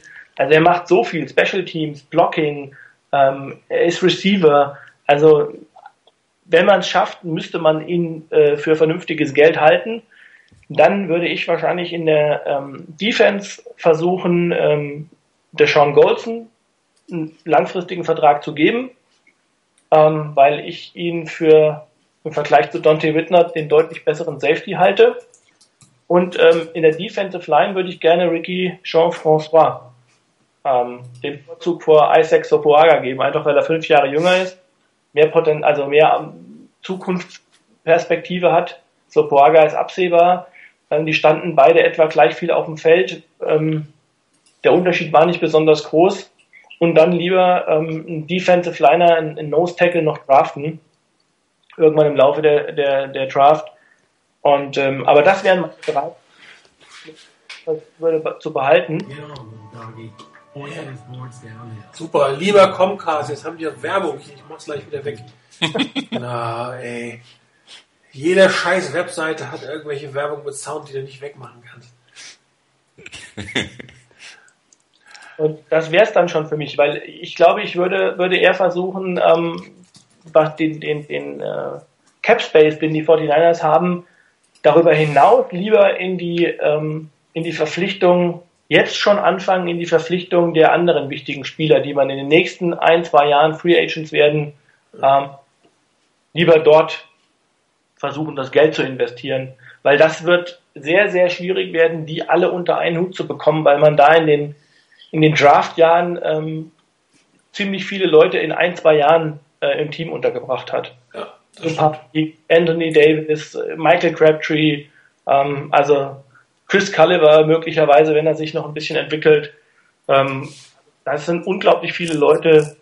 Dann hat man Manningham, der in 2013, wenn er gesund wird, ähm, äh, wieder, mit dem man, was man überlegen muss, was man mit dem macht. Kyle Williams wird in 2013 Free Agent. Äh, Terrell Brown wird Free Agent. Kendall Hunter, Bruce Miller. Also da sind sehr, sehr viele Spieler, über die man jetzt schon nachdenken sollte, sie zu verlängern. Also ich kann mich der Liste eigentlich mehr oder weniger anschließen. Ich würde Islas Sopoaka auch nur für kleines Geld halten. Ähm, so leid es mir um ihn tut, hat er gute Leistung gebracht, aber die Position des Nose Tackles, werden Sie mehrfach gesagt, ist nicht mehr ganz so relevant in Zukunft. Ähm, da kann man auch mit dem Jungen hinterherbauen. Da wäre der, der, der, der Nachfolge von, von ähm, Justin Smith, äh, dort, dort jemanden noch entdeckt, eigentlich fast wichtiger ähm, weil die 49ers werden auch, glaube ich, nächstes Jahr relativ viel äh, mit, mit einer 2-4-5 Defense spielen. Und ähm, dann kannst du eigentlich einen Sopoaka mit einem hohen Gehalt bei der Salary Cap Position gar nicht ähm, zurückholen, auch wenn es wirklich schade ist. Ähm, ich glaube auch nicht, dass, dass ein Randy Moss und ein Ted Ginn Jr. zurückkommen werden. Man hat ja die, die zwei Verletzten, die zurückkommen. Man hofft auf AJ Jenkins. Ich gehe davon aus, dass man noch einen Wide Receiver holt. Ähm, Randy Moss hat seine Schuldigkeit, glaube ich, getan. Er hat Michael Crabtree einen großen Schritt nach vorne gebracht. Mehr kann man nicht erwarten. Ähm, Goldson, ich bin, bei Goldson bin ich total gespalten, das gebe ich, gebe ich offen zu. Ähm, er macht sehr gute Sachen und teilweise macht er wieder Sachen, wo du nur noch im Kopf schüttelst. Aber das ist oft bei bestimmten Spielern so, die mit einer gewissen Intensität spielen, einer gewissen Qualität spielen, dass halt manche Sachen einfach dazukommen, die man in, in, in, äh, in Kauf nehmen muss. Und du willst ja auch nicht nur leider gleichgeschaltete Spieler haben, die irgendwie alle das Gleiche machen. Ähm, daher glaube ich schon, dass er das dem, dem, dem 49ers Backfield gut tut, wenn er da drin bleibt. Ähm, ich bin aber gespannt, was die 49ers ihm bieten werden und ob, ob, ob er das dann, dass er dann annimmt. Äh, ansonsten, ähm, die Lady Walker, ja, ähm, halte ich für schwierig, ihn zu, zurückzuholen. Ich glaube, der will gute Angebote bekommen. Daher auch die Überlegung, ob man relativ früh einen Teil holt. Ansonsten muss eigentlich Teile der letztjährigen und diesjährigen Draftklasse die weggehenden Spieler ersetzen können für kleines Geld und sonst funktioniert das Konzept irgendwann nicht. Und äh, diese Draft wird sicherlich sehr interessant. Ich meine, du hast es mehrfach gesagt, Christian, gut aufmunitioniert die 49ers, es kommt noch ein bisschen was dazu. Da kann einiges draus kommen und ich glaube schon, dass wir für Alex Smith einen geschlossenen Wert kriegen, also mindestens mit einem Zweitrunder dabei. Und wenn es eines der kolportierten Teams ist, wie die Chiefs, wie die Browns, vielleicht die Eagles, die Interesse haben könnten, dann ist es ja sogar ein qualitativ hochwertiger Zweitrunden-Pick, den du entweder gut einsetzt oder traden kannst. Also da kann noch was rauskommen, sodass dass es hier sicherlich Möglichkeiten gibt, die, die Free Agents, die man zurückholt, sehr klein zu halten, Salary Cap freundlich zu gestalten und äh, die 9 Millionen, die man für Alex Smith sparen würde, helfen ja auch noch mal ein bisschen zumindest. Da hat man, man hat da auch noch viele Möglichkeiten von Seiten der 49ers, ähm, bei denjenigen, die im Moment eine sehr hohe Salary Cap Number haben, ähm, die noch mal ein bisschen kleiner zu machen. Ja. Also das geht, geht auch. Also je nachdem, wie man verfährt, beispielsweise mit Jonathan Goodwin, ähm, man kann äh, sein, sein, der, ich glaube, der hat nächstes Jahr auch, steht mit 5 Millionen ähm, in den Büchern. Ähm, das könnte man, was ich zum Beispiel, indem man ihm eine, er ist zwar schon 34, aber man gibt ihm faktisch eine dreijährige oder eine zweijährige Verlängerung ähm, und man teilt das Geld nochmal auf, indem man das, was man als, äh, als, äh, als ähm, Grundgehalt hat mit 5 Millionen, glaube ich, dieses Jahr, ähm, weil das ist fast alles Grundgehalt von ihm, was er noch hat. Ähm, das teilt man nochmal auf, macht das in, wandelt das in einen Signing-Bonus und das, dadurch wird es getrittelt. Das hat man zwar am Ende in Dead Money, wenn man ihn ähm, ein Jahr oder zwei Jahre vorher dann äh, gehen lässt, aber ähm, das wäre ja dann wahrscheinlich in Phasen, wo man, ähm, wo man wieder ein bisschen höheres Salary Cap hat, ab 2015 etwa. Und das könnten anderen Spielern auch machen. Das gleiche Spiel mit, ähm, mit Justin Smith, der vielleicht auch noch ein, zwei gute Jahre hat. Insbesondere wenn man ihn rotieren lässt, glaube ich. Und ähm, so könnten die 49ers auch im Salary Cap sogar noch wirklich äh, einiges an Platz schaffen. Ich habe das gelesen, es gibt dann noch, die das mal ausgerechnet haben, die das besser können als ich noch. Die machen dann ähm, 25 Millionen oder sowas, sind durchaus drin, dass man 25 Millionen Platz hat. Wenn man Alex Smith cuttet, ja. rated. Nichtsdestotrotz glaube ich nicht, dass die 49ers äh, wahnsinnig große Spieler in der Free Agency werden. Glaube ich auch nicht. Sie werden, sagt, Key-Spieler äh, resignen, die sie kennen werden vielleicht den, vielleicht den einen oder anderen, aber ich warte wirklich nicht viel, muss ich sagen. Ähm, vielleicht findet man einen, einen wirklich interessanten Defensive End oder man findet einen Cornerback, den man dazu holen kann, wobei vermutlich geht es da eher in die Draft, ähm, wo nach die 49ers wahrscheinlich gucken werden, werden Kicker. Ich kann mir nicht vorstellen, dass sie David Akers nochmal ähm, mitten aufs Roster nehmen oder er muss zumindest viel Geld ähm, aus seinem Vertrag rauslassen. Aber auch hier könnte man mit der Menge an Picks, das sind glaube ich zwei relativ gute Kicker da in der Draft. Äh, Florida und Florida State sind zwei. Ja, genau. Caleb Sturgis und, ähm, und ähm, wie heißt der andere? Hey, fällt mir der Name nicht ein. Genau, Kicker kennt man. Aber das wäre zum Beispiel eine Option, da über die Draft zu gehen, in dem Moment David Akers zu cutten. Und äh, über wen man sicherlich reden muss, ist Carlos Rogers. Nicht, dass man ihn cuttet, aber dass man da am Vertrag was macht, weil er definitiv nicht mehr das wert ist, was er zuletzt bekommen hat. Und äh, dann, aber ich gehe davon aus, dass wir wieder wie die letzten beiden Jahre in der Free Agency die eine oder andere Überraschung spät erwarten können, aber ähm, nicht, dass da jetzt der Megaspieler äh, irgendwo geholt werden wird. Mag sein, wenn irgendjemand plötzlich auf den Markt kommt, mit dem man gerechnet hat, den man gerade braucht, aber eigentlich äh, ist ja die Strategie der 49ers zu draften, das Team zusammenzuhalten und, und Wert äh, bei einigen Veteranen zu bekommen, also wo du wirklich für einen moderaten Vertrag eine relativ hohe Leistung bekommst. Und ähm, ich glaube, die 49ers werden unter allen Umständen versuchen, sowas zu verhindern wie ein Joe Flacco, der dann plötzlich äh, auch 20 Millionen verlangen wird, ähm, dass du so ein Spiel hast, dass du bestimmte Spiele hast, die einfach komplett das Gehaltsgefüge auf lange Zeit sprengen. Ich meine, weil bei, bei Willis hat man das aus Salary Cap Gründen gemacht, dass er ein Jahr lang sehr viel verdient hat, aber Willis Vertrag in Summe ist ja ein moderater Vertrag, das ist ja okay für die Leistung, die er bracht, für, für, den, für den Wert, den er hat. Und dann musst du die ganzen Jahre sehen, aber wenn du jetzt einen, einen Peyton Manning hast, der irgendwie 90 Millionen über vier Jahre verdienen kann, das ist einfach, das ist ein Weg, den die 49ers wahrscheinlich unter allen Umständen versuchen werden zu vermeiden. Darum äh, vermute ich auch, dass die Free Agents, die kommen werden, wieder ein bisschen überraschend sein werden und kein, kein Highflyer dabei ist. Ich meine, man hat sich in den letzten zwei Jahren um niemanden beworben, wo es hieß, das ist der Spieler auf Position XY. Und darum wird man auch nie einen Daryl Reeves irgendwann holen. Das ist total rausgeschmissen. Der Pick ist rausgeschmissen, das Geld ist rausgeschmissen. Das machen, das machen die einfach nicht. Weil, weil der Wert eines einzelnen Spielers für die 49ers ein anderer ist als für andere Teams. Die sind dann eigentlich eher äh, eine, sie müssen ins System passen, sie müssen charaktermäßig passen und äh, dann lege ich da einen Wert hinter, dann hole ich einen Spieler, der das kann und ich hole halt nicht den 15 Millionen Cornerback oder den 20 Millionen Quarterback oder ich habe es gerade gesehen, Vontae Leach, der kriegt verdient viereinhalb Millionen als Fullback.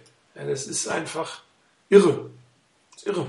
Das wird auch das Problem werden für, für der Sean Golson, ob er akzeptieren wird, dass ja. die 49ers sagen, wir haben eine Vorstellung, was bei uns äh, ein, ein Safety wert ist. Ja. Ähm, und wenn er das nicht akzeptiert, dann äh, werden ihn die 49ers gehen lassen. Das Absolut. ist ihr, ihre, ihre äh, Strategie und ich glaube, ähm, so wie sie den Gameplan durchziehen, egal ob er gut oder schlecht ist, werden sie auch die Strategie durchziehen. Also ich würde mir im Übrigen wünschen, ähm, ich könnte, weil du eben auch sagtest, äh, der Sean Golson, ich weiß nicht, was ich von ihm halten soll. Ähm, ich, ich würde mir wünschen, wenn die 49ers einen Safety holen würden, der ähm, bessere Coverage Skills hat als äh, der Sean Golson und äh, Dante Whitner. Weil ich glaube, eigentlich sind das beide, ähm, bei, also Whitner sowieso eher ein Strong Safety ähm, und der und, und der Sean Golson, glaube ich, auch. Also so eine Kombination, wie die Seahawks zum Beispiel haben mit Cam Chancellor und ähm, mit, ähm, mit dem Thomas, wo Thomas klar derjenige ist, der gut in der Coverage ist und Chancellor ist derjenige, der ähm, ich glaube, das wäre im, im 49ers Backfield auch was, was ich mir gut vorstellen könnte. Ja. Wobei wenn der Safety-Markt jetzt natürlich nicht so wahnsinnig groß ist. Ne? Also wenn man Deshaun Woods nicht halten kann, wird man wahrscheinlich dort auf dieser Position erstmal gewisse äh, Qualitätsverlust haben, muss man deutlich sagen. Klar. Nur mal zwischendurch, falls ihr weiterreden wollt, könnt ihr weiterreden. Nur noch mal zur Erinnerung. ich wollte mich nur kurz in Erinnerung bringen. Ähm, wie gesagt, ich lasse euch auch gerne weiterreden. War ja auch interessant zuzuhören. Ähm, ihr habt ja schon viel weggenommen von dem, was ich auch gesagt hätte. Von daher brauche ich nicht viel ergänzen. Ähm, wenn es darum geht, welche Free Agents halten, ich würde persönlich ganz gerne Deshaun Golson halten. Mir wäre es eigentlich lieber, wenn derjenige, der nicht Free Agent wird, nämlich äh, Dante Whitner gehen würde. Nicht wegen dem letzten Spiel, sondern letztendlich auch wegen dem, was ihr gerade zum Schluss erwähnt hattet. Da vielleicht einen zu holen, ähm, der da vielleicht besser ist und, und sich ja ergänzen würde mit, mit Golson, wäre schon nicht verkehrt. Ähm, und ähm, Whitner ist immerhin, was habe ich gelesen, ein Salary von 4,1 Millionen. Ähm, kann man sicherlich auch mal überlegen. Ansonsten, ähm, persönlich fände ich es klasse, wenn man Delaney Walker halten könnte.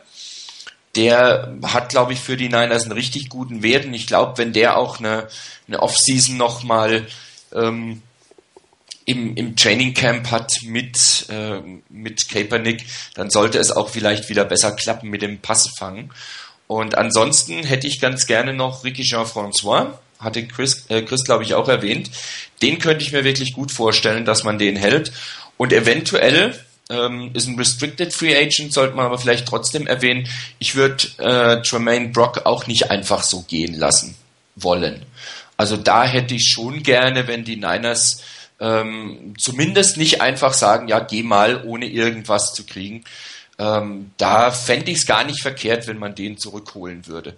Bei allen möglichen anderen, da muss man sicherlich ähm, gucken, was die Niners da machen. Äh, ich denke, alle wären mehr oder minder ersetzbar. Ähm, an eine Rückkehr von Randy Moss glaube ich nicht. Ich glaube, das wäre auch nicht wirklich gut und wirklich eine ähm, ne, ne tolle Geschichte. Der hat diese Saison, ich glaube, Martin, du hattest das gesagt, seine Schuldigkeit getan. Er hat das gemacht, was man von ihm erwartet hatte. Er hat ruhig gehalten. Er hat keine Unruhe ins Team gebracht. Ähm, wenn dann höchstens Unruhe bei Jerry Rice, aber ansonsten nicht ins Team wirklich Unruhe reingebracht. Er hat gerade für für ähm, Michael Crabtree sicherlich viel Gutes getan und damit hat er aber eigentlich auch seine Schuldigkeit getan. Ein Ted Ginn hätte ich eigentlich von den Fähigkeiten als Returner durchaus gerne da, aber ich glaube, da werden die Niners eher sich nach jemandem in der Draft umschauen oder den sie vielleicht schon auf dem Roster haben.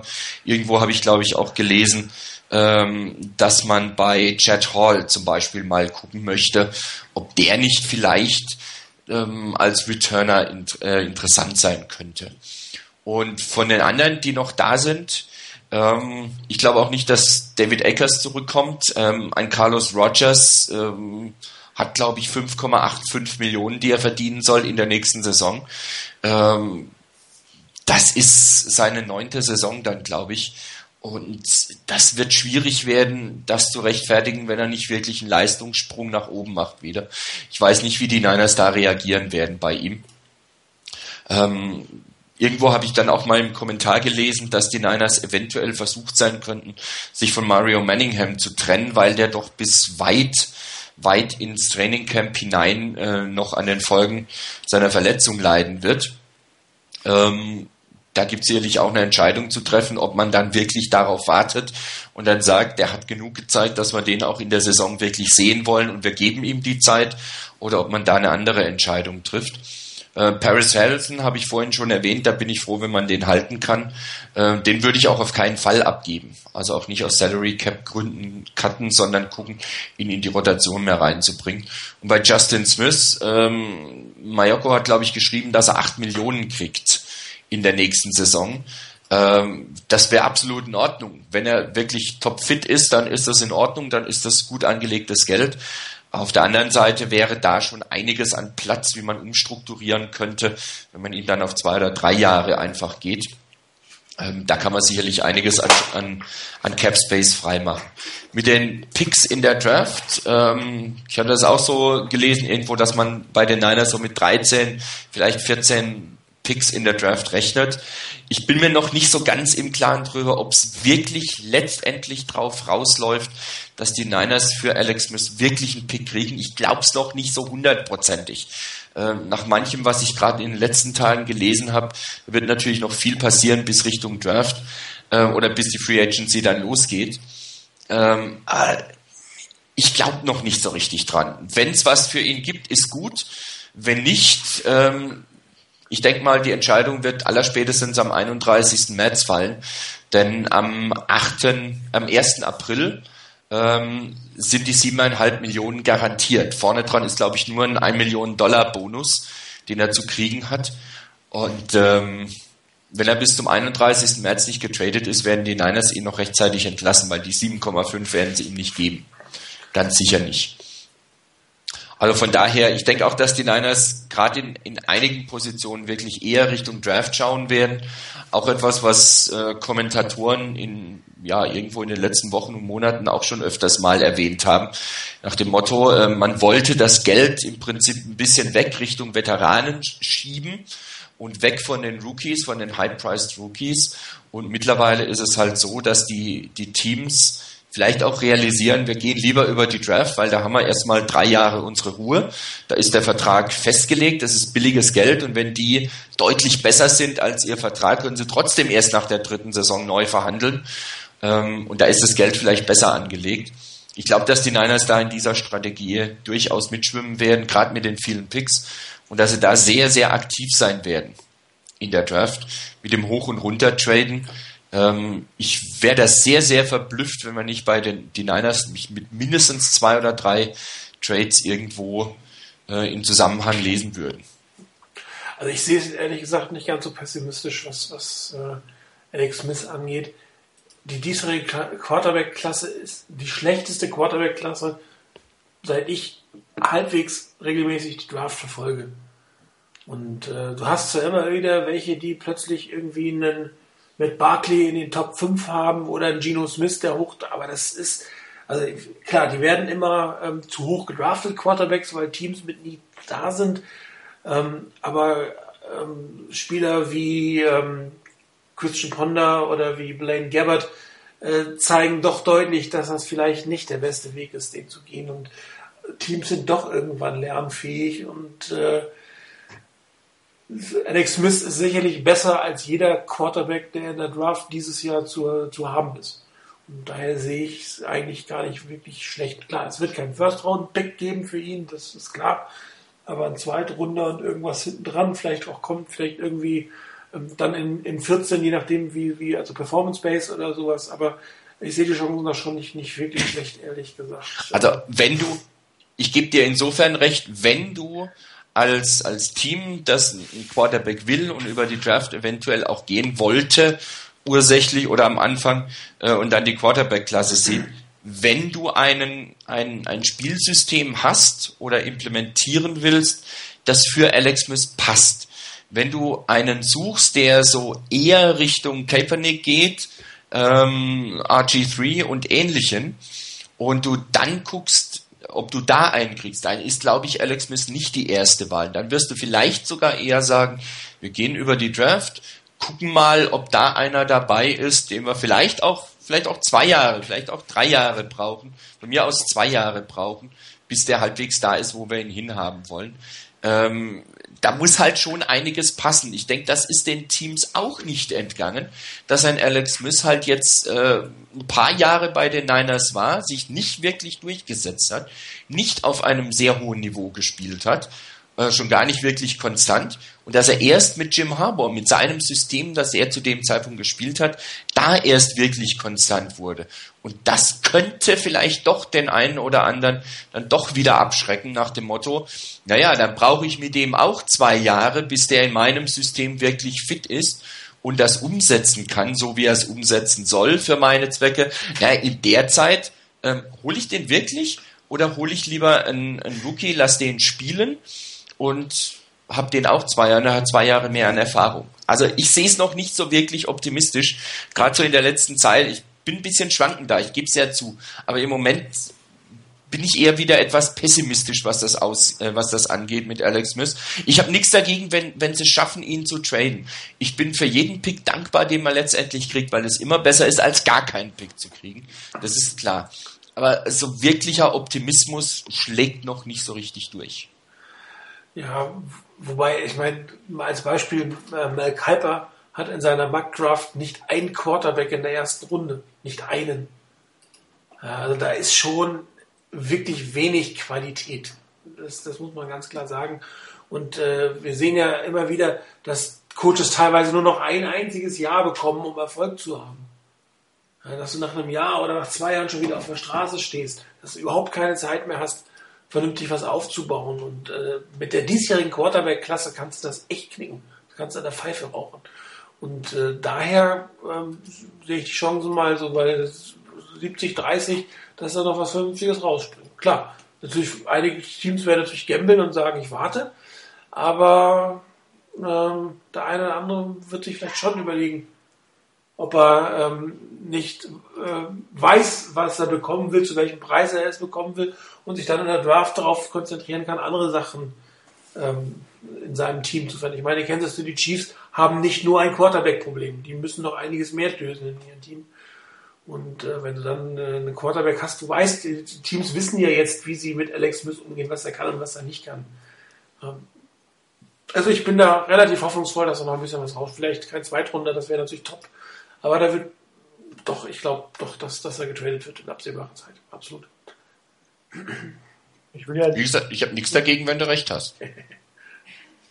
Wir wollen ja nicht die Draft-Diskussion schon vorwegnehmen, aber ähm, ich kann Martin zumindest was die Quarterback-Klasse angeht äh, zustimmen. Also äh, ein RG3 oder Andrew Luck oder ähm, auch ein Colin Kaepernick aus dem Jahr vorher, ähm, solche Spieler sehe ich auch nicht in der diesjährigen Draft.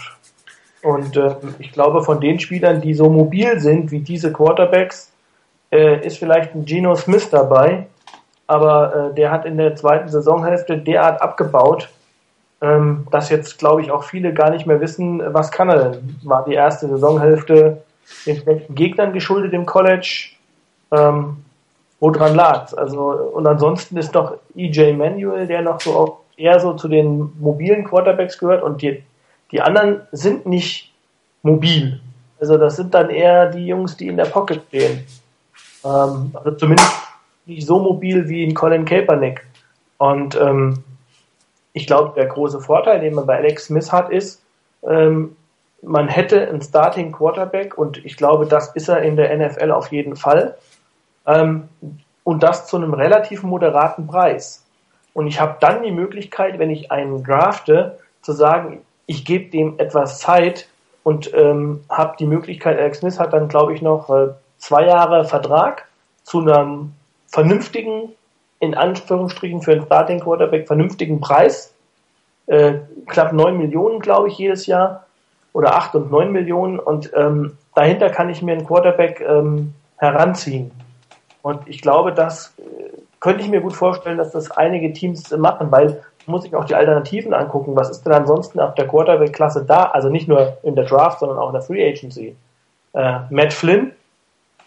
Also wenn, wenn man sagt, Alex Smith ist äh, nicht ist kein Starting Quarterback, beziehungsweise man muss mal gucken, was der kann. Also Matt Flynn hat ein gutes Spiel in der NFL gemacht.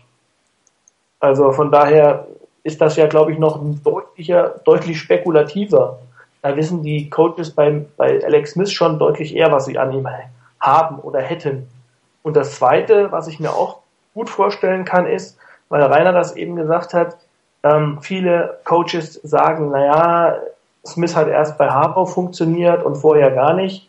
Äh, da könnte ich mir durchaus vorstellen, dass bei dem einen oder anderen Coach auch das Ego durchkommt, der nämlich sagt, ähm, Alex Smith funktioniert bei mir auch, weil ich kriege das auch hin.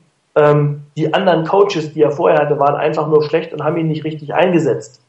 Also dass da so ein bisschen, äh, dass ich kann das auch durchkommt. Und ähm, von daher, also ich sehe die Chancen auch nicht so schlecht und was man halt immer sehen muss, wenn man, wenn Alex Smith gecuttet wird und man konkurriert mit anderen Teams, weiß man nicht, ob man am Ende ähm, hervorgeht oder nicht. Und vier, fünf, sechs Teams würde ich mal schon als solche einstufen, die definitiv also wirklich ein richtiges großes Quarterback-Problem haben. Und äh, nur einer wird ihn bekommen. Und von daher, also glaube ich schon, dass man vielleicht das ein oder andere Team sagt, dann äh, gebe ich lieber einen Draft-Pick ab dafür.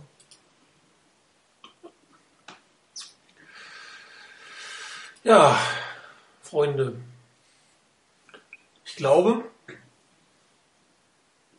wir haben unsere Schuldigkeit für heute getan. Oder? Ja, glaube ich auch. Ich glaube, unsere Themen haben wir durch. Wunderbar. Dann ähm, verabschieden wir uns für ungefähr einen Monat. Wir werden uns nach Plan äh, am 14.03. wieder melden, wo wir über das diskutieren, was wir gerade gesprochen haben. Äh, wen haben die 49ers denn von ihren eigenen Free Agents geholt? Gab es einen Trade und wie ist die erste ähm, kurze äh, Phase der Free Agency gelaufen bis dahin? Wir werden dann auch unsere, unsere äh, Awards vergeben. Da haben wir jetzt ja die Nominierungsphase erst auf dem Board. Das wäre heute alles ein bisschen früh gewesen. Äh, das heißt, äh, ihr habt jetzt einen Monat Pause von uns, wir von euch. Äh, wir hoffen, ihr hattet Spaß dabei. Ähm, es waren doch ein paar Zuhörer dabei. Wir hatten ein bisschen Angst, so kurzfristig am Freitag.